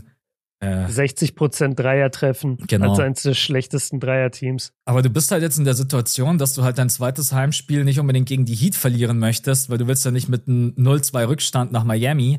Äh, auch ja. wenn ich dann immer noch nicht glaube, dass es durch ist. Aber das wäre schon irgendwie scha schade, weil das ist wieder, da sind wir wieder bei dem Punkt, die Saison ist so ewig lang, 82 Spiele. Mhm. Wir freuen uns auf diese Playoffs, auf diese Serie. Und dann wird diese Serie durch eine Verletzung entschieden. Und das will ich einfach ja. nicht. Das wäre halt einfach das, das wäre richtig nervig. Auf der anderen Seite darf man auch nicht vergessen, Tyler Hero ist auch ein wichtiger Spieler für die Miami Heat. Ähm, das könnte jetzt eventuell eine Serie werden, die vielleicht auch so in sieben geht. Könnte ich mir vorstellen, je nachdem offener Schlagabtausch. Aber ja, bei Janis habe ich ehrlich gesagt noch die größten Hoffnungen, dass es was Kleineres ist. Auch wenn man sagen mhm. muss, unterer Rücken, Steißbein, alles so in der Gegend. Wenn du da richtig blöd aufkommst, das kann so wehtun und leider mehrere Tage. Aber ja, um deinen Punkt einfach zu bestätigen, bei mir ist es auch nervigster Moment, diese ganzen Verletzungen. Und wenn man das jetzt von heute Nacht noch mit reinnehmen möchte, klar kann man sagen Playoff-Intensität, aber ich will sowas trotzdem nicht sehen. So von Draymond und The Bonus. Mhm. Das ist einfach ja. was, die Serie einfach gar nicht nötig hat. Das ist geiler, mhm. intensiver Basketball. Die Kings-Fans sind überragend. Also die Halle ist mit Abstand die lauteste bisher in den Playoffs. Irgendwo auch noch ja. verständlich, nach über 16 Jahren endlich mal wieder Playoff-Basketball. Und ja, also Draymond ist schon manchmal echt ein wilder Vogel. Und bei so Bonus, ähm, ja, hätte auch nicht sein müssen. Also das, das sind so ein bisschen die nervigsten Momente. Ansonsten, nee, ansonsten habe ich jetzt ehrlich gesagt nichts. Sonst ich habe noch einen. Ich, ich habe noch, ich habe noch einen nervigsten Moment. Ich musste mir Denver Nuggets gegen Minnesota Timberwolves angucken. Und also das war ein Basketball, den Minnesota da geboten hat. Das war unterirdisch, Mann. Ja. Da, da hätte ich mir, da hätte ich mir echt OKC gewünscht in den, in den Playoffs. Ich habe das, äh, ja, ich habe gesagt vor dem Play-in-Duell, ich würde mir lieber OKC wünschen, aber Mhm. Am Ende haben sich die Timberwolves dann durchgesetzt, hatten da offensiv einen katastrophalen Abend. Also bei Towns ging aus dem Feld ähm, überhaupt nichts. Edwards hat zwar ein bisschen besser gespielt, aber das ist, das ist genau wie du vorhin gesagt hast bei den Sixers. Die Nuggets haben nicht mal 80 Prozent gegeben und haben die komplett mhm. zerstört. Mhm. Also. Ja, also die, die Nuggets, ey, die haben sich überhaupt nicht angestrengt. Ja, deswegen. Und dann ist es auch noch das ganz späte Spiel gewesen. Das war das Schlimmste. Ja. Also nicht ja. mal irgendwie so, dass es so mittendrin ist, wo man sagt, ja, okay, komm, äh, zieht man sich jetzt nebenbei irgendwie rein, macht ein bisschen was anderes, sondern nee, es war einfach wirklich das letzte Spiel, wo man dann eh schon so durchhängt und denkt sich so, Alter, ich bin so müde. Und dann, ja, es ist einfach eine, eine Machtdemonstration. Jokic zwar ausgefault, aber der, da war das Spiel dann schon lange durch eigentlich. Okay, dann Spieler der ersten, sagen wir, Playoff-Nächte des Wochenendes, Playoff-Start. Ja, hast, hast ja. du einen Spieler, der dich mit Abstand am meisten äh, überzeugt hat. Ich meine, die Auswahl ist jetzt natürlich noch nicht so groß, weil gerade mal zwei Teams ihr zweites Spiel schon gespielt haben. Aber vielleicht hast du ja jemanden, wo du sagst, der hat mir am besten gefallen. Ja, es, es passt tatsächlich ganz gut, weil er hat jetzt natürlich äh, gestern sein zweites Spiel gemacht und also ich, ich muss es ihm einfach geben. Es, niemand anderes hat so abgeliefert, finde ich. Es ist die Aaron Fox. Die Aaron Fox von den Sacramento Kings zweimal gewonnen gegen die Warriors. Der Typ ist so klatsch. Ich meine, wir haben ihm beide ja auch den, den Klatsch Award gegeben. Zu Recht, auch die Stats haben das gezeigt und er hat es jetzt in diesen Spielen auch wieder bewiesen, man, wie, wie er diese Mannschaft führt. Ist gerade bei 31 Punkten im Schnitt, macht sieben Rebounds, 3,5 Steals, 0,5 Blocks sogar. Die Quoten sind jetzt nicht die absoluten Überquoten, so 46, 33, 71. Also die Shooting Splits gehen noch ein bisschen besser. Aber was er liefert und vor allem, dass er zweimal jetzt in der Crunch-Time übernommen hat und zweimal diese Warriors geschlagen hat, da gehört so viel dazu, da musst du so abgezockt sein und deswegen äh, gebe ich es De'Aaron. Ich, ich finde es Wahnsinn, was der gemacht hat. Ja, wäre auch mein, mein Pick, auch weil er jetzt schon zwei Spiele gemacht hat. Und die Warriors haben es heute Nacht eigentlich ganz gut gemacht, weil Fox war nicht so wirklich im Spiel. Äh, hat auch mhm. von draußen nichts getroffen. Aber dann, genau, das, was ich auch. Dann kommt die Crunch-Time. Genau, und dann kommt die Crunch-Time. Ich habe keine Ahnung, wie viele Punkte er gemacht hat, aber ich bin mir ziemlich sicher, es waren äh, zehn aufwärts. Ja, aber ich habe es in meinen Notizen, weil ich habe vorhin erst das Video dazu gemacht. Ich glaube, es waren ich glaube, er hatte elf, ja, elf Punkte im vierten Viertel. Ja. Und war am Ende bei 24. Das heißt, er hatte davor 13 Punkte, also mhm. echt so Durchschnittsgame, nichts Besonderes. Und dann aber halt im vierten Viertel einfach elf Punkte eiskalt gemacht. Und insgesamt haben die Kings in der Crunch-Time in den letzten drei bis vier Minuten haben sie einen 12 zu sorry, einen 12 zu 3 Run gestartet und haben damit die Warriors halt besiegt. Das ja. war schon krass. Ja. Also Wiggins äh, wurde heute Nacht ja in die Starting Five geholt. Äh, Steve Kerr mhm. hat das ganz kurz in einem, es gibt ja immer so diese 20, 30 Sekunden ne, zwischen den äh, Auszeiten oder zwischen den Viertel hat er gesagt, jo, äh, wir müssen einfach schauen, dass wir unseren besten Athleten reinstellen gegen die Aaron Fox. Das hat auch ganz gut funktioniert. Und ja. die, die Kings sind auch wirklich recht, sind schlecht reingestartet. Also haben from Downtown erstmal gar nichts getroffen. 0 von 11 aber das, was ich auch vorhin angesprochen habe, Draymond hat halt seinem Team einfach keinen Gefallen getan, weil die Rim Protection war dann eigentlich fast nicht mehr existent. Und Kevon mhm. Looney dann auch in Foul Trouble und dann haben die unterm Korb halt machen können, was sie wollen. Ähm, wen man neben die Aaron Fox vielleicht noch erwähnen kann, weil es schon wirklich sehr kurios ist, ist Hachimura von den Lakers. Also das war, das war, ja. das war schon ähm, was hatte der? 28 oder 29 von der Bank? Warte, ich schaue, ich glaube, es waren 29. Hat irgendwie sechs Dreier getroffen oder so in der zweiten Halbzeit allein über 20 Punkte gemacht. Also Hachimura steht gerade eben bei einem Spiel 29 Punkte, 6 Rebounds, 1 Assist und dann 11 von 14, 5 von 6, 2 von 2 ja, genau. Freiwürfen reingemacht. Ja. Also, ey, besseren Offensivbasketball kannst du ja äh, gefühlt nicht spielen. Ja, deswegen. Aber ich glaube, wenn man jetzt so die ersten Spiele zusammennimmt, dann hat Aaron Fox das absolut verdient. Ähm, wollen wir gleich das irgendwie als Überleitung nehmen, um über das Spiel zu sprechen? Ja. Oder das bietet sich doch eigentlich ganz gut Können an. Können wir auf jeden Fall machen, genau. Ja, also das erste Viertel war ganz, ganz wild und unruhig. Es ist dann auch bloß, ich schaue nochmal ganz kurz rein, 23 zu 17. Also das war ein absolutes Low-Scoring-Viertel. Und die Warriors haben sich halt da sau viele Turnover erlaubt und haben die Kings eigentlich eingeladen eingeladen für leichte mhm. Fast-Break-Punkte, für leichte Transition-Punkte. Was man schon sagen muss, die Warriors haben halt von Anfang an eine ganz andere Defense gespielt und die hat auch in, im Half-Court-Setting hat die gut funktioniert. Aber wenn du natürlich andauernd vorne den Ball wegwirfst und die Kings sind ein schnelles Team, dann hat man ihnen da eigentlich die ganzen Punkte geschenkt, weil die haben am Anfang irgendwie 33 Prozent aus dem Feld getroffen, from Downtown keinen einzigen Dreier. Und dann musst du dir schon die Frage stellen, wie kann ich aus so einem Viertel rausgehen, nur mit 23-17? Also irgendwie glaube ich auch schon, dass im ersten Viertel die Warriors dieses Spiel so ein klein wenig nicht gewonnen haben, weil sie da einfach nicht mehr draus gemacht haben. Den Ball weggeworfen, leichte Fast-Break-Punkte für die Kings. Ich fand den Start der Warriors ähm, ganz, ganz komisch, vor allen diese ganzen Turnover. Ich habe gerade überhaupt nicht gecheckt, dass du über Spiel 2 redest und habe die ganze Zeit hier fieberhaft in den Stats gesucht, was du mir gerade erzählst.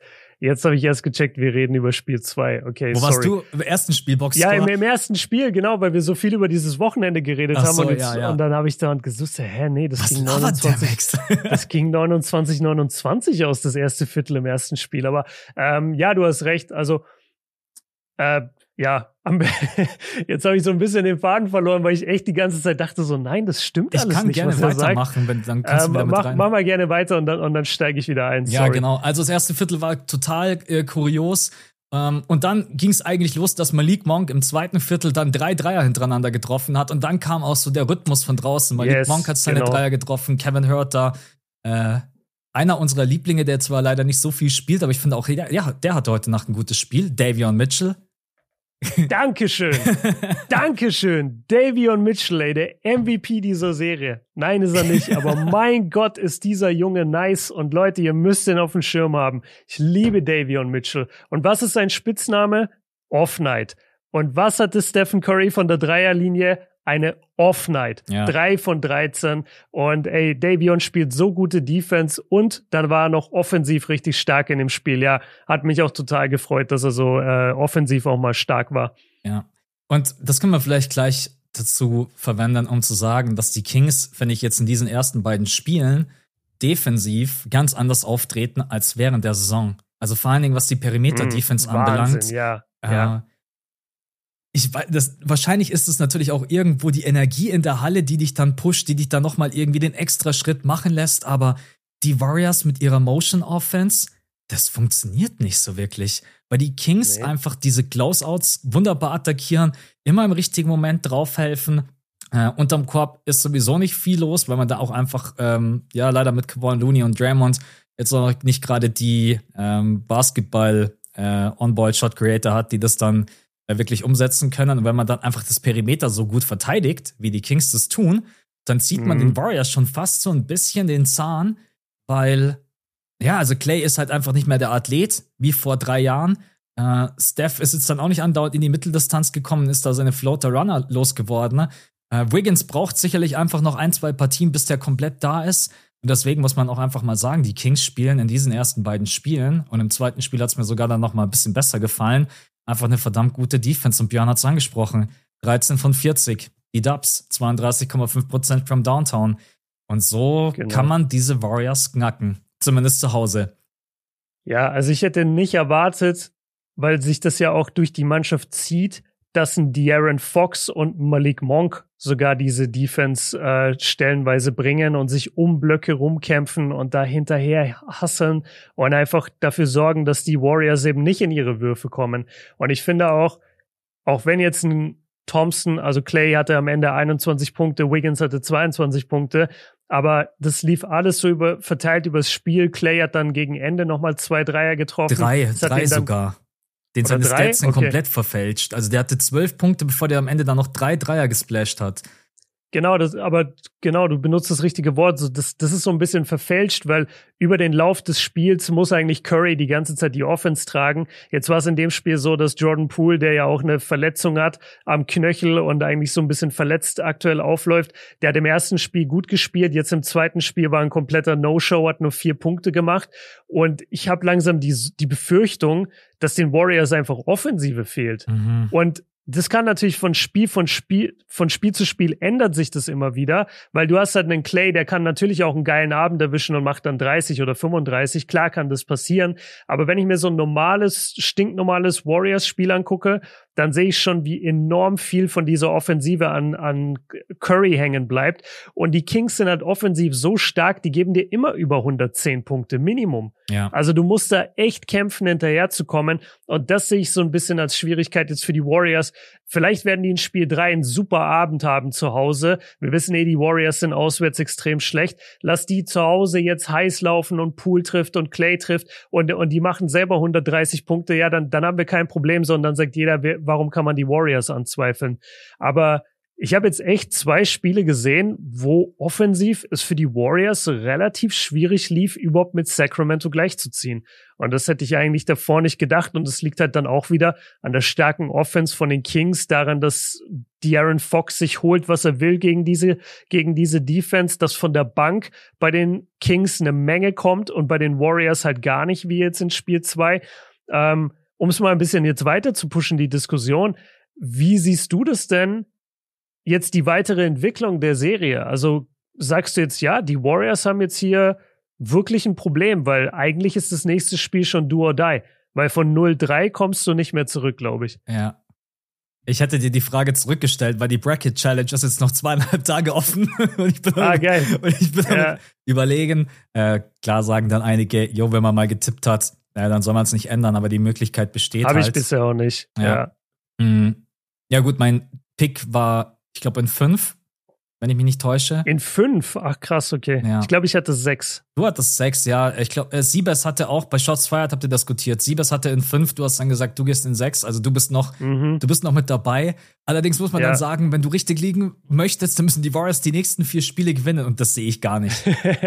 das sehe ich auch nicht. Nee, ich- jetzt muss es schon in sieben gehen. Das sehe ich gar nicht. Und in sieben Spiele, äh, die Kings Crowd ist so brutal. Ich habe ich hab ein bisschen das Gefühl, dass, dass die Kings diese Serie gewinnen werden. Aber ich will mich jetzt auch nicht. Das passiert einen immer so. Das, Heim, das Heimteam gewinnt seine beiden Heimspiele, ist komplett dominant, gewinnt die. Was heißt komplett dominant? Also die Spiele waren ja trotzdem eng. Und dann lässt man mhm. sich da so ein bisschen verlocken und sagen: Ah, okay, ja, nee, sah nicht so gut aus, komm. Und dann hat aber ja. das andere Team noch überhaupt kein einziges Spiel zu Hause gespielt. Und das passiert mir auch jedes Jahr, dass ich dann immer so denke: Ja, okay, komm, äh, schnell den Tipp ändern. Oh, ich weiß es nicht. Traue ich diesen Kings auswärts einen Sieg zu bei den Warriors? Ich weiß es nicht. Das Chase Center ist auch brutal. Die Warriors-Fans sind genauso heftig. Die reißen die Hütte auch ab, besonders wenn sie das, wenn das Team sie braucht.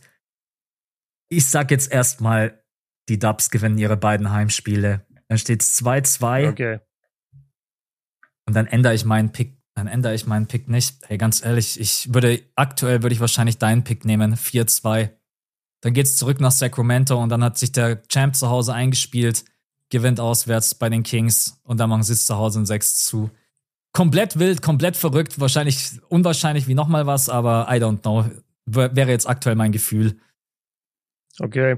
Ja, also ich bin bei dir, man darf eigentlich nie diese ersten beiden Spiele overreacten, diese zwei Heimspiele, aber man macht es halt irgendwie doch immer, ja. weil 2-0 sieht halt schon echt stabil aus jetzt von Seiten der Kings und ich habe halt jetzt bei den Warriors auch wirklich zwei Spiele gesehen, wie sie versucht haben, in der Crunch-Time das zu regeln. Und sie haben es halt einfach nicht hinbekommen. Mhm. Und die mhm. Kings auf der anderen Seite wirklich souverän haben es nach Hause gespielt. Dann sehe ich dieses Riesenproblem mit den Rebounds, dass die Kings jetzt zweimal die Warriors komplett out-rebounded haben und auch am offensiven Brett alles ab, ab, ab sorry, alles abräumen, was sie sich holen wollen. Und ich verstehe überhaupt nicht, wie, wie Draymond und Looney, warum die dann überhaupt noch zusammen auf dem Feld sind, weil die zerschießen dein Spacing und bringen dir keine Rebounds aktuell. Warum ja. hast du sie dann beide auf dem Feld? Also dann musst du fast überlegen, ob du lieber mit einer vier, also mit, mit einer vier Guard, ja genau, Small Ball Lineup spielst. Mhm. Ähm, Genau, und dann, und dann tust du von mir aus Looney raus, weil du holst ja sowieso keinen Rebound. Ich würde dann Draymond drin lassen, weil Draymond äh, zum einen schneller ist und der bessere Passer ist. Und dann würde ich einfach komplett einen Smallball spielen, weil du holst halt eh nicht die Rebounds. Ja. Das habe ich echt Und du hättest dann, du hättest dann besseres Spacing und, und hättest halt mehr Shooting auf dem Feld, weil mit Draymond und Looney zusammen können schon mal zwei Fünftel deiner Starting Five nicht schießen. Ja. So, und das ist ein Problem. Dann hast du noch Wiggins in der Starting Five, der hat drei Monate kein Basketball gespielt. Und dann hast du noch, das ist natürlich dann der Luxus der Warriors, dann hast du halt den besten Shooting Backcourt aller Zeiten, klar. Aber das ist auch nicht mehr, also vor allem bei Clay, ohne jemand zu nahe zu treten, es ist halt nicht mehr 2017 vor den ganzen Verletzungen, Clay. So, ja. das ist schon ein anderer Spieler, auch wenn er eine gute Saison hatte. Ich weiß Warriors-Fans, aber Playoff-Intensität ist nochmal was anderes. Und es muss auch von Clay mehr kommen. Sorry, es muss einfach mehr kommen, wenn die diese Serie gewinnen wollen. Vielleicht beantwortet sich diese Frage für die Warriors, ohne dass überhaupt äh, Steve Kerr was machen muss, weil wenn Draymond gesperrt wird, dann mhm. wirst du automatisch auf das äh, Small Ball Lineup zurückgreifen. Das ja, stimmt. Es ist. Ja, ich bleib trotzdem mal dabei. Also ich habe aus den letzten Jahren gelernt, ich will eine Serie erst bewerten, ne, wenn beide Teams mal zu Hause gespielt haben. Das haben wir bisher halt noch nicht gesehen. Ähm, aber mit welcher Aussage du recht hast, es ist ein Do-or-Die-Game. Wenn du das dritte Spiel verlierst, ist das Ding vorbei. Dann, mhm. dann die gewinnen dann nicht noch, äh, wenn du 3-0 zurückliegst, dann bist du sowieso so demoralisiert. Äh, Körpersprache finde ich übrigens auch interessant bei den Warriors. Habe ich auch schon mal überzeugter gesehen. Von allen. Von dem Curry, ja. von dem Clay, von dem. Okay, Draymond gibt immer Vollgas. Äh, hm. Aber ich glaube, wenn Draymond auch so ist, wie er heute Nacht war, dann weißt du eigentlich schon, du machst alles richtig. Weil dann ist er einfach dieser, dieser Stimmt, typ, wenn er, wenn er so überhitzt. Genau, genau. Ne? Ja. Dann weißt du eigentlich, das Spiel läuft gerade eben überhaupt nicht in die Richtung der Warriors und deswegen, äh, was ist überhaupt das nächste Spiel? Donnerstag, oder? Guck mal kurz rein. Habe ich nicht geguckt. Ah, also Warriors zwei, drei Tage Freitag. Unterschied, würde ich sagen. Freitag, okay. Freitag. Also ja. von Donnerstag auf Freitag. Genau. 4 Uhr ja. wieder. Okay. Und Sonntagabend um 21.30 Uhr ist das vierte Spiel. Das ist natürlich Geil. für uns äh, bei uns in Deutschland eine richtig geile Uhrzeit. Ich sag dir noch mal was zu den Warriors, weil wir über deren Auswärtsbilanz vorhin geredet haben und ich wollte es mir noch mal in Zahlen angucken. Also wenn wir jetzt die beiden Playoff-Spiele noch dazu rechnen, dann sind die Warriors in diesem Jahr auswärts 11 zu 32. Und Ja. das ist, wenn ich das mit irgendeinem anderen Team vergleiche, wirklich die, also das ist so unterirdisch, wirklich nur drei Teams haben das. Und das sind alle drei Tanking-Teams, die nicht über, die nicht über 22 Siege haben. Und die Warriors haben 44 Siege, also das Doppelte, aber sind auswärts einfach grottenschlecht. Ja, was machen die denn on the road? Das ist, Ja, ich glaube auch. machen die, machen die alle den Ja Morant und, und sind die ganze Nacht unterwegs oder was ist da los, Mann? Ich glaube, on the road ist auch ein riesengroßes Problem, dass sie einfach nochmal Turnover-anfälliger sind. Äh, Das müssen sie halt Ja, einfach. aber warum? Also warum, warum verlieren die die Fähigkeit, den Basketball in den Händen zu halten, wenn sie in einer anderen Stadt sind? Reicht das Gravitationsfeld nur bis zu den Grenzen San Franciscos und kommst du drüber hinaus weg, dann haben sie keine Anziehungskraft mehr für den Ball. Also was, was machen die denn? Hm, Ich habe es nachgeschaut. Auswärts, Golden State Warriors, Platz 30. Die meisten Turnover der gesamten NBA. Ähm, Wahnsinn. Ja. Also ich, es muss einfach viel passieren. Äh, du musst viel besser auf den Ball aufpassen. Du musst es, äh, du musst es unterm Korb irgendwie anders und besser verteidigen. Du darfst die Kings nicht einfach so leicht in die, Pa- in, in die Paint kommen lassen. Mm, Mhm. Du musst irgendwie zusehen, dass du nicht nur deine Würfe von draußen kreierst. Äh, da muss auch ein Wiggins natürlich mal mit seiner Athletik und das ist einfach der Typ, der das am ehesten kann bei den Dubs, den Korb attackieren. Ja, es wird auf jeden Fall eine knackige Serie. Also die Kings sind gut, die Kings sind tief. Das sieht man auch zum Beispiel, dass so ein Spieler wie Keegan Murray wieder äh, nur ein paar Minuten gespielt hat und dann rausgenommen wurde, weil dann eben besagter Davion Mitchell so einen guten Job gemacht hat. Ja, und wenn Mike Brown jetzt vielleicht auch noch sieht, oh, das hat ja ganz gut funktioniert, dann wird das Lineup der Kings halt natürlich auch noch mal einen Ticken besser, vor allen Dingen defensiv. Ja, äh, bin gespannt. Äh, Freitagabend geht's weiter. Schon fast Do-or-Die-Game für die Dubs. Ja, ich, ich sag zu 100% Do-or-Die-Game, weil wenn du es verlierst, liegst du 0-3 hinten und das holst du einfach dann nicht mehr. Und ich wollte noch eine Sache sagen zu den Kings. Ja, genau, also ich glaube, wir beide und wahrscheinlich alle da draußen gucken irgendwie bei dieser Serie mehr auf die Warriors und was sie falsch machen, weil wir halt schon so lange die Warriors kennen, seit 2015 diese Dynastie irgendwie angefangen hat. Aber man muss echt hier den Kings ihre Props geben und nochmal darüber reden, wie stark Malik Monk und De'Aaron Fox in diesen ersten beiden Spielen waren, wie viel Freiwürfe die auch ziehen. Das ist auch eine interessante Story, die vielleicht in Spiel 3 sich drehen wird, weil in den ersten beiden Spielen jetzt waren die Freiwürfe deutlich bei den Kings. Also die haben wirklich deutlich mehr Freiwürfe genommen. Ähm, Im zweiten Spiel waren es über elf, die sie mehr genommen haben. Und das erste Spiel habe ich hier noch offen. Warte kurz. Erstes Spiel, da waren es fünf. Okay, also fünf und elf in den in den äh, ersten beiden Spielen jetzt Unterschied und das macht schon was aus. Und ja, da bin ich mal gespannt, wie wie sich das jetzt aber verändert in Golden State. Weißt du, weil dann ist plötzlich auswärts oder bei den, bei den Warriors zu Hause, ob sie da dann ein bisschen eine freundlichere Pfeife bekommen. Aber um wieder auf den eigentlichen Punkt zu kommen, die Kings sind wirklich legit, die sind stark, die haben ihre Defense von einem Trash-Defense-Team richtig angezogen. Die Warriors haben definitiv Probleme gegen diese Defense zu scoren, was ich nicht gedacht hätte. Und das kann echt eng werden für die Warriors. Ich will nicht komplett überreagieren. Lass sie die nächsten zwei Heimspiele gewinnen, die Warriors, dann haben wir ausgeglichene Serie, dann kann alles passieren. Aber Stand jetzt, also die Kings haben die bisher nicht vorgeführt, aber haben ihnen gezeigt, ey, wir sind eigentlich die bessere Mannschaft. Ja. Und dann Jo. spielen die Kings in der nächsten Runde gegen die Lakers, oder? Weil du hast ja gesagt Dann in deinem Videotitel, die, die- Lakers können Champion werden. Ja, ey, die, wenn die Lakers so spielen, dann werden sie auch Champion. Das war übrigens Ja, ne? Überleitung. Überleitung. Ja, äh, habe ich mitbekommen, Max. Ich, ich, ich, ich mache auch manchmal Podcast. Also, Einmal die Woche, die oder? Hab ich Lakers, gehört. ja, zweimal, wenn du bei Patreon mit dabei bist. Ja. Also, wir ja, müssen über die, über die Lakers äh, sprechen. Unfassbarer Serienstart für sie. Unfassbar bitter halt für die Grizzlies auf der anderen Seite, die auch noch Ja Morant höchstwahrscheinlich verlieren dann für die Serie. Erstmal die Aktion von Morant, können wir da kurz drüber reden. Ey, für mich, ich habe die ganze Zeit das Spiel geguckt und wie so oft bei Ja dachte ich mir die ganze Zeit, ey, Alter, irgendwann passiert was bei dieser Spielweise. Du Mhm. kannst doch nicht mit so einer, als so ein Leichtgewicht, das er ja ist, immer einfach so in die Zone springen, versuchen über drei Leute zu danken und du landest jedes Mal entspannt auf deinen Füßen und nichts passiert. Dass da irgendwann mal mit der Zeit ein Knöchel dazwischen sein muss, wo du dann umknickst oder egal was ist oder du einen Ellenbogen in der Luft bekommst oder so, irgendwas wird da passieren. Und das habe ich mir wirklich während des Spiels gedacht. Und dann ähm, ja kommt diese Aktion, wo er auch wieder nach oben springt, drei Meter in die Luft. Die Sprungkraft ist halt auch wirklich übermenschlich. Und äh, dann ist aber Anthony Davis irgendwie, glaube ich, noch da, will das Charge annehmen und es dreht Ja Morant in der Luft und der fällt halt wirklich gefühlt aus zweieinhalb, drei Metern runter und Hand. bremst das und bremst das Ganze dann mit seinen Fingern ab. Also nicht mal so, wie man es denkt, so äh, so Gary Payton mäßig, dass du dir irgendwie mit der Handfläche das abstützt, sondern so wirklich nur mit den Fingern und die überbiegen und überstrecken sich halt komplett.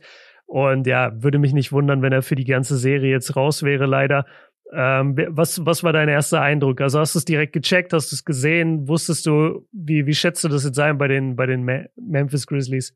ich habe erstmal in deine Insta-Story geschaut und hab dein Bild gesehen, wo du reingeschrieben ja. hast, hat sich Ja Morant gerade die fucking Hand gebrochen. Ich glaube, so hast du es äh, ja, beschrieben. so habe ich es geschrieben.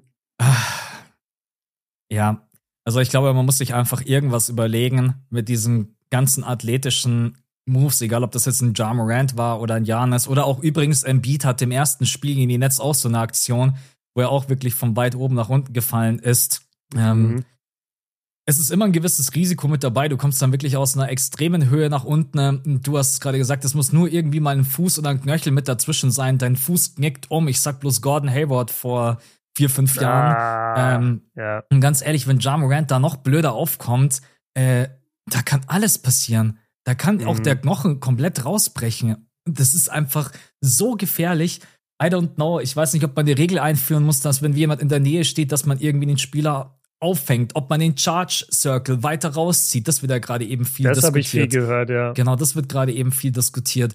Aber an sich muss man natürlich auch schon sagen, dass solche Spieler, die nur über ihre Athletik kommen oder viel über ihre Athletik, halt auch eine gewisse Eigenverantwortung haben und sich halt auch mal überlegen müssen, macht es gerade eben Sinn gegen den AD, der dann fairerweise, muss man auch sagen, dann auch erst da hingekommen ist, ähm, zu diesem Punkt, ob man dann da wirklich immer so reinspringen muss. Das ist halt super gefährlich und man muss auch an seine eigene Karriere denken. Also ich, ehrlich, egal wer hochspringt, mache ich mir mittlerweile einfach nur noch Sorgen und Gedanken. Ich kann das schon fast gar nicht mehr genießen, weil ich mir einfach immer denke, wenn die blöd aufkommen, dann reißen die sich die Bänder. Ähm, brechen sich irgendwie den Fuß, brechen sich den Arm.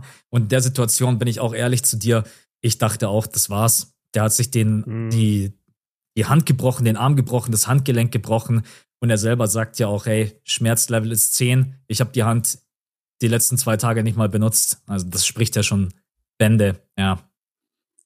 Ja, also ich, ich gucke es mir gerade immer wieder an, weil ich auch ein paar Mal gehört habe, so AD wäre da irgendwie in der allerletzten Sekunde erst hingekommen oder so, aber das, das Play bahnt sich ja an. Also Ja startet an der Dreierlinie mit seinem Drive und dann ist AD schon fast am Circle. Und als Ja dann noch lange vor seinem Absprung steht, AD eigentlich schon da. Also ich finde jetzt nicht, dass AD ihn hier unterlaufen hat oder sowas.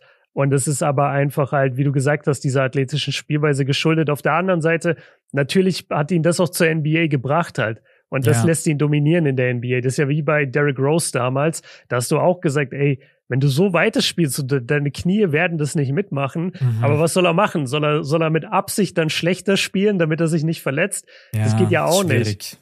Ja, und ich will übrigens gar nicht, vielleicht klang das so ein bisschen, dass, dass ich hier Ja irgendwie äh, so ein bisschen an den Pranger stellen wollte. Das gleiche gilt für Janis.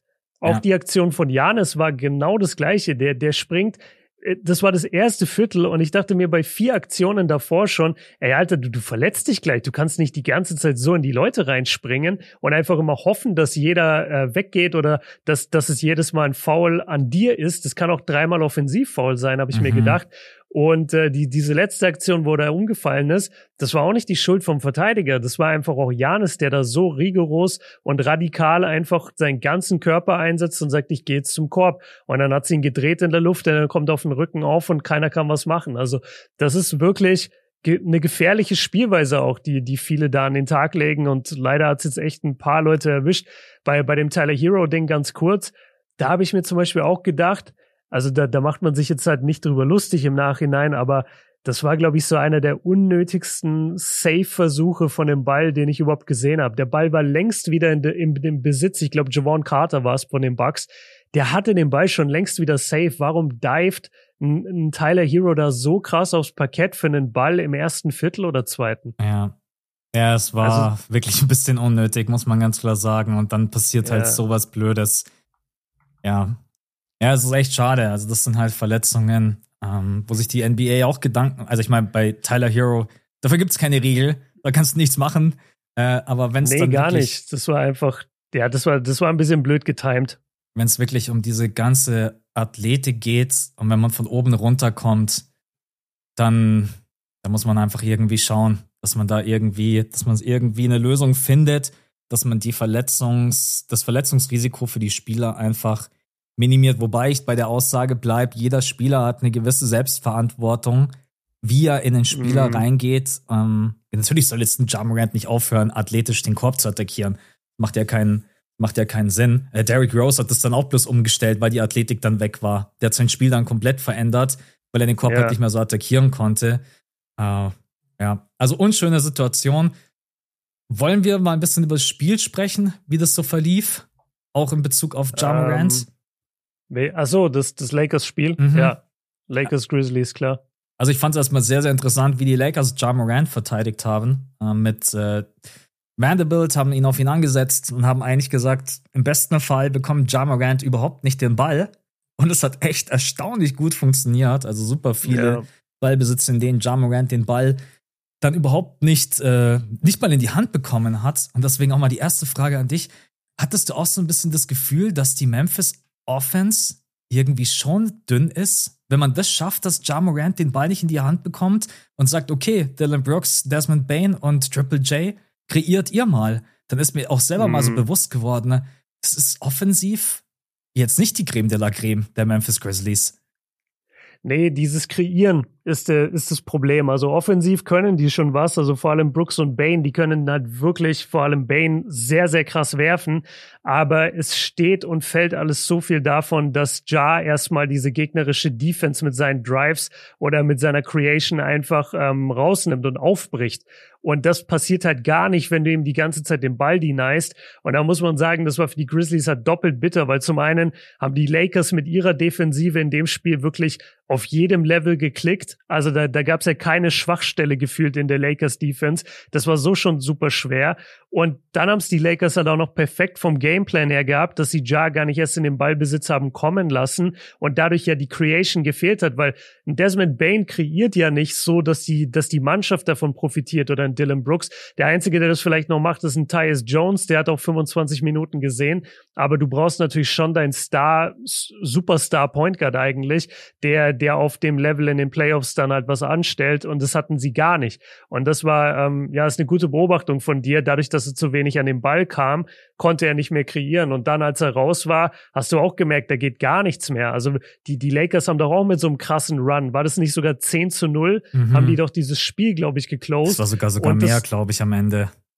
Es war ja, ich, richtig ich meine, heftig. es war 10-0, aber auf jeden Fall, das lag auch daran, weil halt keiner mehr irgendwas kreieren konnte. So Jaron Jackson hat eigentlich ein gutes Spiel gemacht, aber der hat dann auch nicht mehr den Ball bekommen, weil er die einzige Scoring-Option war so. Und ähm, dann, dann ging einfach nichts mehr. Und die Lakers Defense wurde immer stärker, immer stärker. Also das war ja von den Lakers, unabhängig von der Jar-Verletzung, war das schon Statement-Win, würde ich mal sagen. Auswärts als, als siebter Seed. Klar, sie sind die Lakers, deswegen siebter Seed immer so ein Anführungszeichen, aber ja, sie hatten keine gute Saison und die Grizzlies halt schon. Und trotzdem sind sie da jetzt erstmal rein und haben ja ihr, ihre Eier auf den Tisch gelegt und haben gesagt, ey, warte mal, wir sind der Favorit hier. Ja. Ja, da haben gleich mehrere ihre Eier auf den Tisch gelegt. Also AD, ja, AD je, jeder, der gefragt wurde. Ey, Austin, Austin, willst du jetzt mal übernehmen? Nee, Rui, mach du noch, okay. Ja, Rui ist, es ist echt unfassbar. 29 Punkte. Ähm, AD hat ein Wahnsinnsspiel defensiv. Äh, stand nicht umsonst bei plus, plus minus von äh, plus 27. Der Kerl hatte sieben Blocks und drei Steals.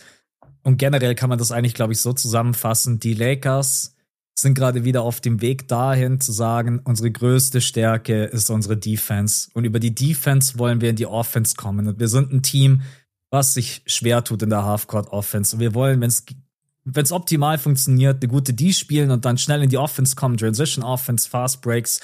Und wenn sie das hinbekommen, dann werden sie für jeden schwer schlagbar sein.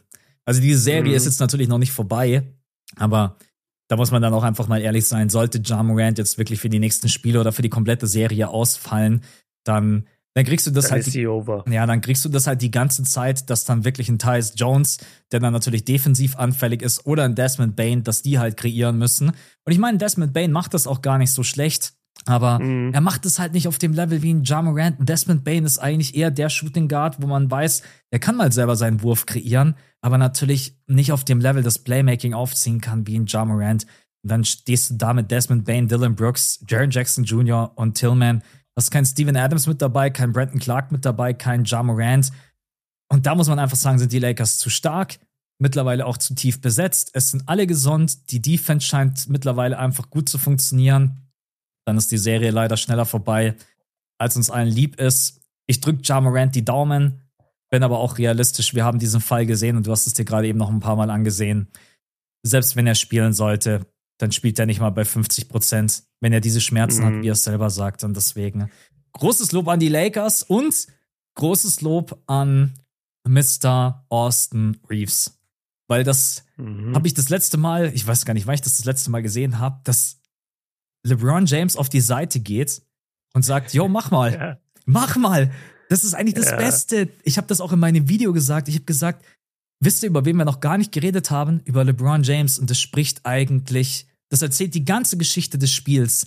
LeBron James mhm. hat in diesem Spiel endlich mal richtig Support bekommen. Egal, ob das ein Austin Reeves war, ein Hachimura, ein AD, in D'Lo, der dann sich so ein bisschen gefangen hat. Bei D'Angelo bin ich gerade eben ein bisschen kritisch unterwegs, weil der auch manchmal Backsteine zündet. Der ist auch direkt reingekommen, erstes Viertel, Early Shot Clock, nimmt einen Wurf und erstmal direkt ein Haus gebaut. Also das ist. Yeah. Aber nee, ansonsten, die Lakers sehen gerade eben gut aus und können halt auch auf einen fast komplett fitten Kader zurückgreifen. Das haben wir eigentlich die ganze mhm. Saison nicht gesehen. Der einzige, der noch nicht, glaube ich, zu 100% available ist, ist, glaube ich, Mo Bamba, wenn ich mich nicht täusche.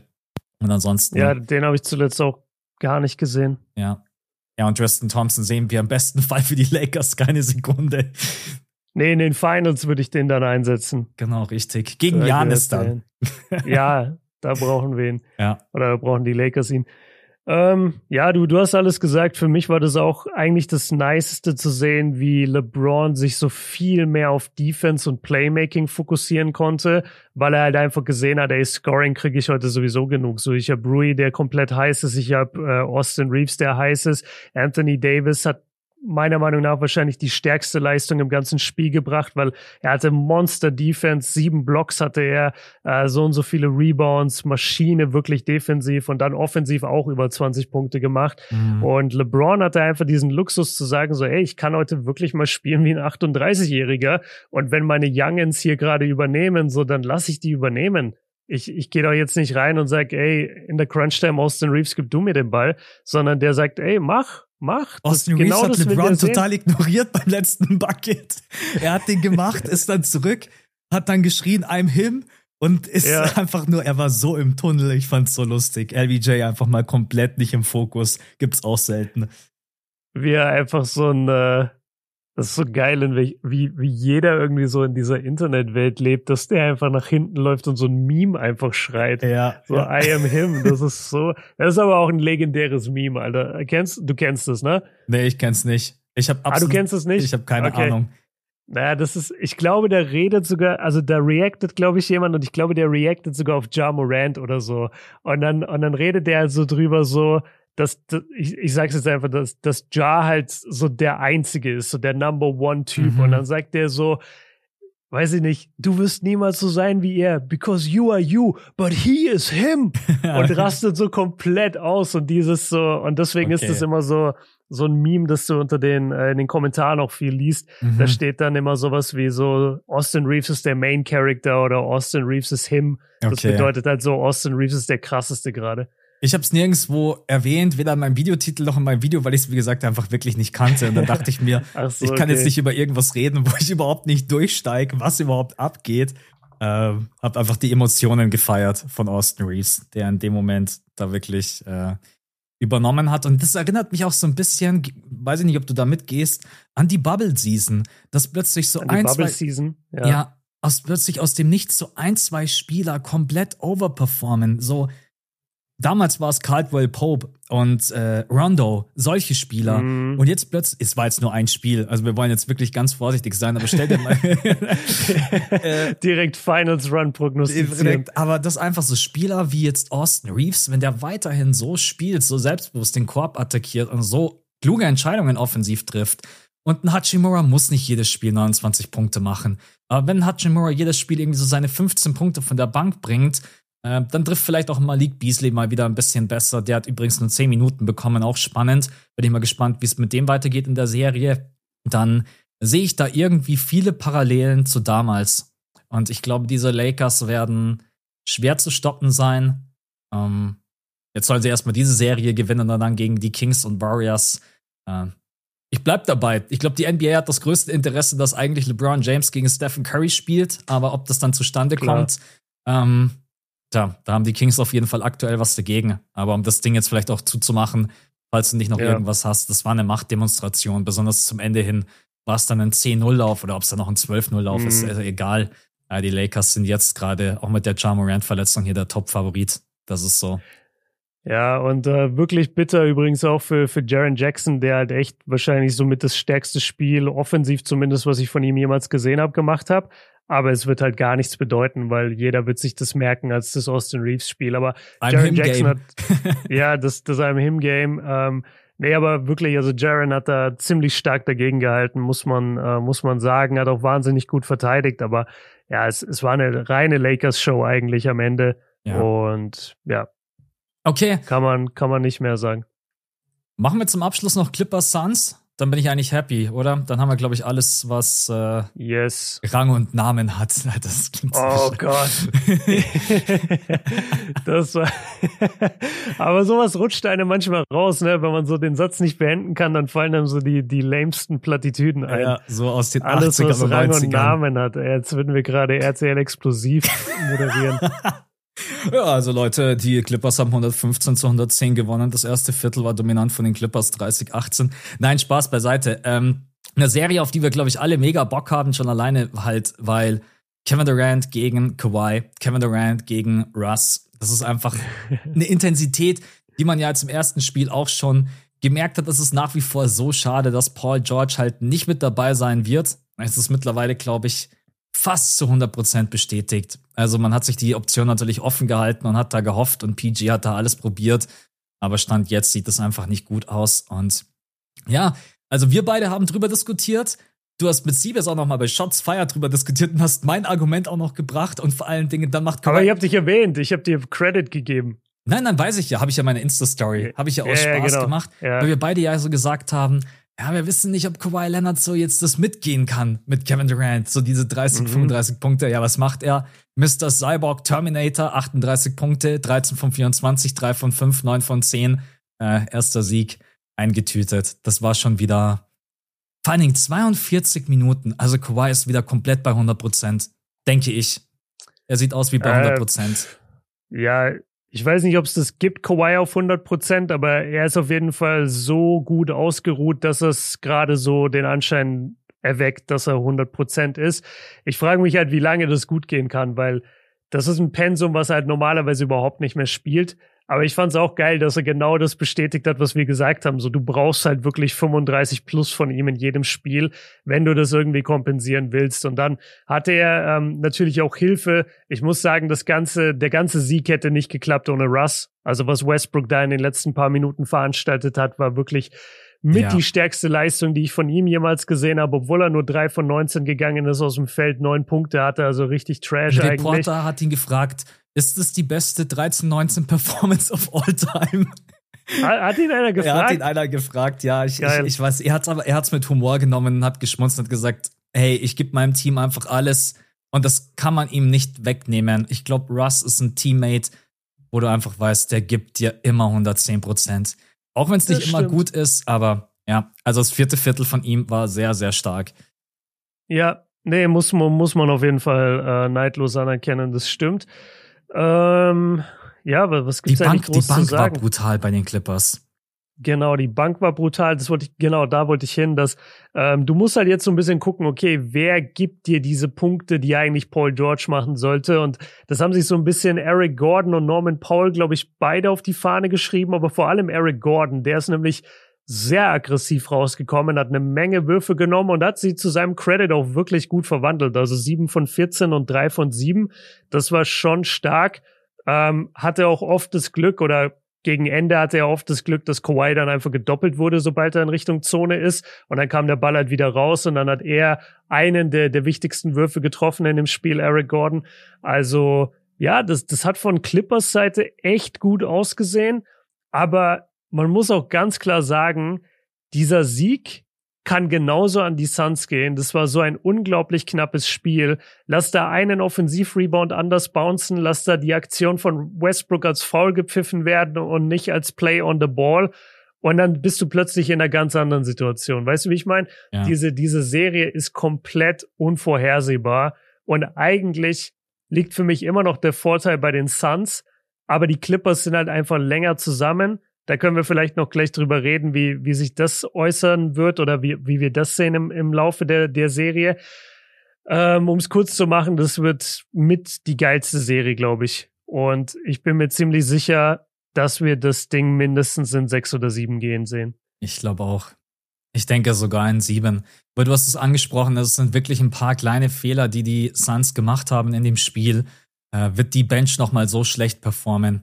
Also man kann es aus mhm. Phoenix Sicht nur hoffen, nein, weil die haben insgesamt nur zehn Punkte ähm, aufgelegt. Dann, du hast gerade übers Rebounding gesprochen. Du darfst nicht zulassen, dass die Clippers 15 Offensiv-Rebounds holen und du ja. selber bloß sechs. Und dadurch kriegen die Clippers natürlich äh, super viele zweite Chancen. Ähm, ich meine, es war gar kein so schlechtes Spiel. Also Devin Booker, finde ich, war vor allen Dingen defensiv brutal stark, hatte ja, vier Steals ja. und drei Blocks. Muss man auch ja. einfach mal lobend hervorheben, was der in den letzten zwei, drei Jahren defensiv für eine Entwicklung hingenommen hat. Äh, ganz anderer Verteidiger geworden. Äh, Kevin Durant hatte seine 27 Punkte, 11 Assists, äh, 7 von 15, 3 von 7. Wird sicherlich bald Abende geben, wo Kevin Durant mehr Würfe bekommt als diese 15. Hm. Aiden hat seine 8 von 16. Ja, es sind wirklich Kleinigkeiten. Besser auf den Ball aufpassen, besser ausboxen, keine zweiten Chancen zulassen. Ja, und die Bank muss natürlich, die Bank muss halt trotzdem mehr liefern. Das ist ja ein Punkt, den wir immer wieder mhm. diskutiert haben. Reicht die Tiefe des Kaders, um einen tiefen Playoff-Run hinzulegen? Und jetzt stellt man sich schon die Frage, reicht die Tiefe überhaupt gegen die Clippers? Weil nichts gegen Terence Ross, Shamet, Landale, Biombo und Co. Aber also eine Playoff-Bank stelle ich mir anders vor, wenn ich ehrlich bin. Ja, also sie, sie hatten jetzt äh, Campaign nicht in dem Spiel. Der Stimmt. war Verletzt. Nicht, nicht available, genau. Ich weiß nicht, ob der zurückkommen wird dann im nächsten Spiel. Shamet muss eigentlich mehr kommen, weil der hat halt wirklich 24 Minuten gespielt. Der hat auch die Crunch-Time gespielt. Und da muss halt scoring-technisch vielleicht ein bisschen mehr kommen. Was mir nicht gefällt, ist, dass Aiton so viele Würfe hatte in Crunch-Time. Und, und wir haben auch noch nicht über Chris Paul geredet. Also Chris Paul hatte halt einen katastrophalen Abend vom, in, in der Offensive. Der hatte sieben Punkte, zwei von acht. Das ja. ist ähm, und vor allem so viele freie Würfe auch in der Midrange, die ja normalerweise sein Steckenpferd sind. Jetzt benutze ich auch diese outdated, outdated Begriffe, ja. Äh, die normalerweise sein Steckenpferd sind und das, das hat er komplett in den Sand gesetzt. Also der hat so viele Dinger gebrickt. Ähm, hat natürlich trotzdem elf Rebounds, zehn Assists, also Chris Paul trotzdem Maschine, aber offensiv bei den Würfen sieht es ziemlich schwach aus. Das Ding ist, gib mir Kevin Durant im nächsten Spiel, der macht 38 und dann ist das Ganze hier kein Contest. Mhm. So, das heißt, du brauchst bei den Clippers wirklich jedes Spiel jetzt eigentlich einen Kawhi mit 30 plus. Dann brauchst du immer mindestens einen Eric Gordon oder Norman Powell, die dir 20 geben. Und dann sollte der Rest bitte auch noch ein bisschen was scoren. Und nur so kannst du gegen, gegen Phoenix mithalten. Ja. Ja, ich sehe das genauso wie du. Also, im Endeffekt ist es ja auch gar nicht so schlimm, wenn äh, CP3 nur so wenige Würfe nimmt, weil im besten Fall ist es so, du hast Kevin Durant, du hast Devin Booker an deiner Seite. Ähm, aber, naja, aber er soll halt mehr machen. Genau, also wenn er, er soll ruhig Würfe acht Würfe nehmen, aber er soll bitte mehr als zwei machen. Ja, genau. Also das muss dann noch besser werden. Ähm, Payne ist natürlich ein Spieler, der wichtig ist. Uh, ja, Shamet. Aber Shamet ist schon immer so ein Spieler, an den ich in den letzten Jahren nicht mehr so wirklich geglaubt habe. Also ich glaube, das wird schon, mm. Es wird schon sehr, sehr krass von der Starting Five abhängen. Und da muss man einfach nochmal ganz klar sagen, die Clippers haben selbst ohne Paul George, du hast Blumley, Du hast Bones Highland, den würde ich vielleicht noch am ehesten aus der Rotation rausnehmen. Aber Terrence Mann, Norman Powell, Robert Covington, ähm, der nicht mal gespielt hat. Also mhm. die Clippers haben wirklich einen sehr, sehr guten Kader. Ähm, aber ich glaube, aber die, die Suns gewinnen jetzt das nächste Spiel.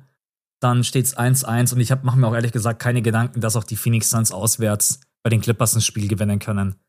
Also ich sehe jetzt. Ja, das ist eine Serie, wo ich Heimvorteile irgendwie gar nicht groß sehe, weder bei Phoenix noch bei den Clippers. Ja. Okay, da haben wir jetzt auch nur ein Spiel gesehen. Das zweite Spiel haben wir. Also für die Spotify-Podcast-Hörer hat das gerade eben stattgefunden. Ne? Für die Patreon-Hörer findet es heute Nacht um 4 Uhr statt. Ich liebe die 4 Uhr äh, Games. Warte mal, ist es so? Ja. Es sind heute Nacht drei Spiele. Ich habe gerade nur Clippers Suns eingegeben. Das, ich weiß nicht, wie viele Spiele sind, aber Clippers Suns ist jetzt von Dienstag auf ähm, Mittwoch. Warte mal. Cavs Kings um 1.30 Uhr. Ja, stimmt. Ja, stimmt. Heute sind drei Spiele, genau. Celtics Hawks, ja. Cavs Knicks und Suns Clippers. Okay, ja, stimmt. Ja. Ich habe mich vorhin irgendwie verguckt. Ich dachte, heute wären nur zwei Spiele. Okay. Celtics Hawks. Gleich mal aufstehen um 1 Uhr. Ja. Aber, ah, genau, jetzt, jetzt wird's nämlich schwierig unter der Woche, weil jetzt werden Spiele auch parallel ausgestrahlt, weil Celtics Hawks ist um eins, Cavs Knicks ist um 1.30 Uhr. Mhm. Das heißt, es bringt mir gar nichts, wenn ich irgendwie die Nacht durchmache, weil ich muss sowieso Spiele nacheinander dann weggucken. Und ja. das ist immer richtig nervig, wenn du alles gucken willst und dann guckst du so Cavs nix und dann sagen die dir da einfach im dritten Viertel, ja, übrigens, Celtics Hawks ist gerade vorbei, Celtics haben gewonnen mit 20. Mhm. Das hasse ich, Könnte Ich das sagen gemein, dann einfach so die Kommentatoren. Könnte ich jetzt gemein sein, ist mir bei der Serie ehrlich gesagt ziemlich egal. Auf bei Celtics Hawks, ja, ja, das stimmt. Aber das Ding ist, ich habe zum Beispiel, ich würde jetzt überlegen, ob ich sage, ich stehe erst zu Suns Clippers auf, aber dann weiß ich, mhm. ich werde für Cavs nix halt gespoilert. Deswegen ist ja, es eigentlich genau. keine, keine Alternative. Das Einzige, dann könnte man sagen, okay, man schaut sich irgendwie Suns Clippers in der Früh im All-Possession Recap an, dann fehlt mir aber irgendwie dann fehlt mir die Energie und die Geschichte und keine Ahnung, was das Spiel so ja. erzählt. Deswegen, man muss eigentlich dann um 1.30 Uhr aufstehen und muss sich Cavs gegen Knicks ansehen. Dann wird man zwar für Celtics Hawks parallel gespoilert. Vor allen Dingen, die sind im League Pass ja dann auch immer so geil, wenn die Spiele parallel laufen. Dann zeigen sie ja auch oben noch die Ergebnisse an. Ja, übrigens, drüben mhm. steht's gerade 58, 48. Aber das macht nicht der League Pass. Das macht, glaube ich, äh, das macht halt einfach der, der amerikanische Fernsehsender, der es überträgt. Ja, Egal, sind alle kacke. Ey, Einfach am Ende noch so ein Rundumschlag ja, an die Medienanstalten. Ja, so. Äh, die, verste die, verstehen uns eh nicht. So von dem her. Ähm, genau. Max hat Geburtstag. Heute lässt er richtig ja, einen raus. Heute lasse ich die so raus. Erstmal äh, richtiger Front an ESPN, ABC, TNT. Alle Veranstalter, ey. Gut, dann sind wir, glaube ich, durch, oder? Yes, ja. sind wir. Ja, Freunde, äh, eineinhalb Stunden und am Wochenende wird es dann wieder weitergehen mit den nächsten Spielen. Dann haben wir schon wieder vier, fünf, sechs Partien mehr gesehen. Dann geht auch das ein oder andere Spiel schon ins äh, dritte oder vierte Spiel und dann mal gucken. Also es bleibt auf jeden Fall spannend. Viele, viele Überraschungen, die da passieren können. Äh, mit die spannendste Serie sicherlich Kings Warriors kann der amtierende Champ äh, da jetzt nochmal zurückschlagen nach einem 0-2 Rückstand. Wie geht's weiter mit Janis? Wie geht's weiter mit Ja Morant? Leider mit den ganzen Verletzungen. Bei Philly sieht's ganz gut aus. Ähm, ja, also es bleibt einfach spannend. Ich würde sagen, wir sind für heute durch. Äh, nochmal an alle Patronen. Es ist der Wahnsinn. Vielen, vielen Dank.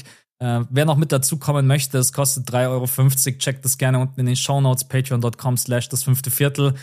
Björn, an dich. Vielen Dank, hat mega viel Spaß gemacht, auch mal deine Meinung zu den ganzen Sachen zu hören. Und Danke dir. Ja, hab einen schönen Geburtstag heute. Genieß den Tag. Mach jetzt schön frei. Schick mir deine Spur und dann will ich nichts mehr von dir heute sehen oder hören. Wäre geil, wenn er jetzt Tag. sagen würde, hey Max, ich schick dir meine Spur, mach mal fertig. ja, ja, mach mal. Kannst du auch ein paar Reels bitte diesmal schneiden aus dem Podcast? Ja. Ja. Nee, und äh, genau, Leute, kommt gerne dazu. Also jetzt gerade in den Playoffs lohnt sich halt mega, weil wir einfach immer so viele Spiele zu besprechen haben. Und wenn wir am Samstag, nee, Sonntag nehmen wir dann auf, morgens besprechen die ganzen Spiele der Vortage. Und bis dann Dienstag kommt, fallen da dann halt schon wieder manche Spiele dann natürlich aus der Rotation quasi raus, über die wir dann reden werden. Deswegen äh, kommt gerne rein. Freut uns, dass der Support so riesig ist. Über 1000 Leute mittlerweile dabei. Ist echt krass. Dankeschön dafür für so eine starke Community. Und äh, genau, dann hören wir uns nächste Woche. Max, dir noch einen schönen Tag. Danke. Und äh, yes, haut alle rein. Bis dahin. Ciao. Ciao.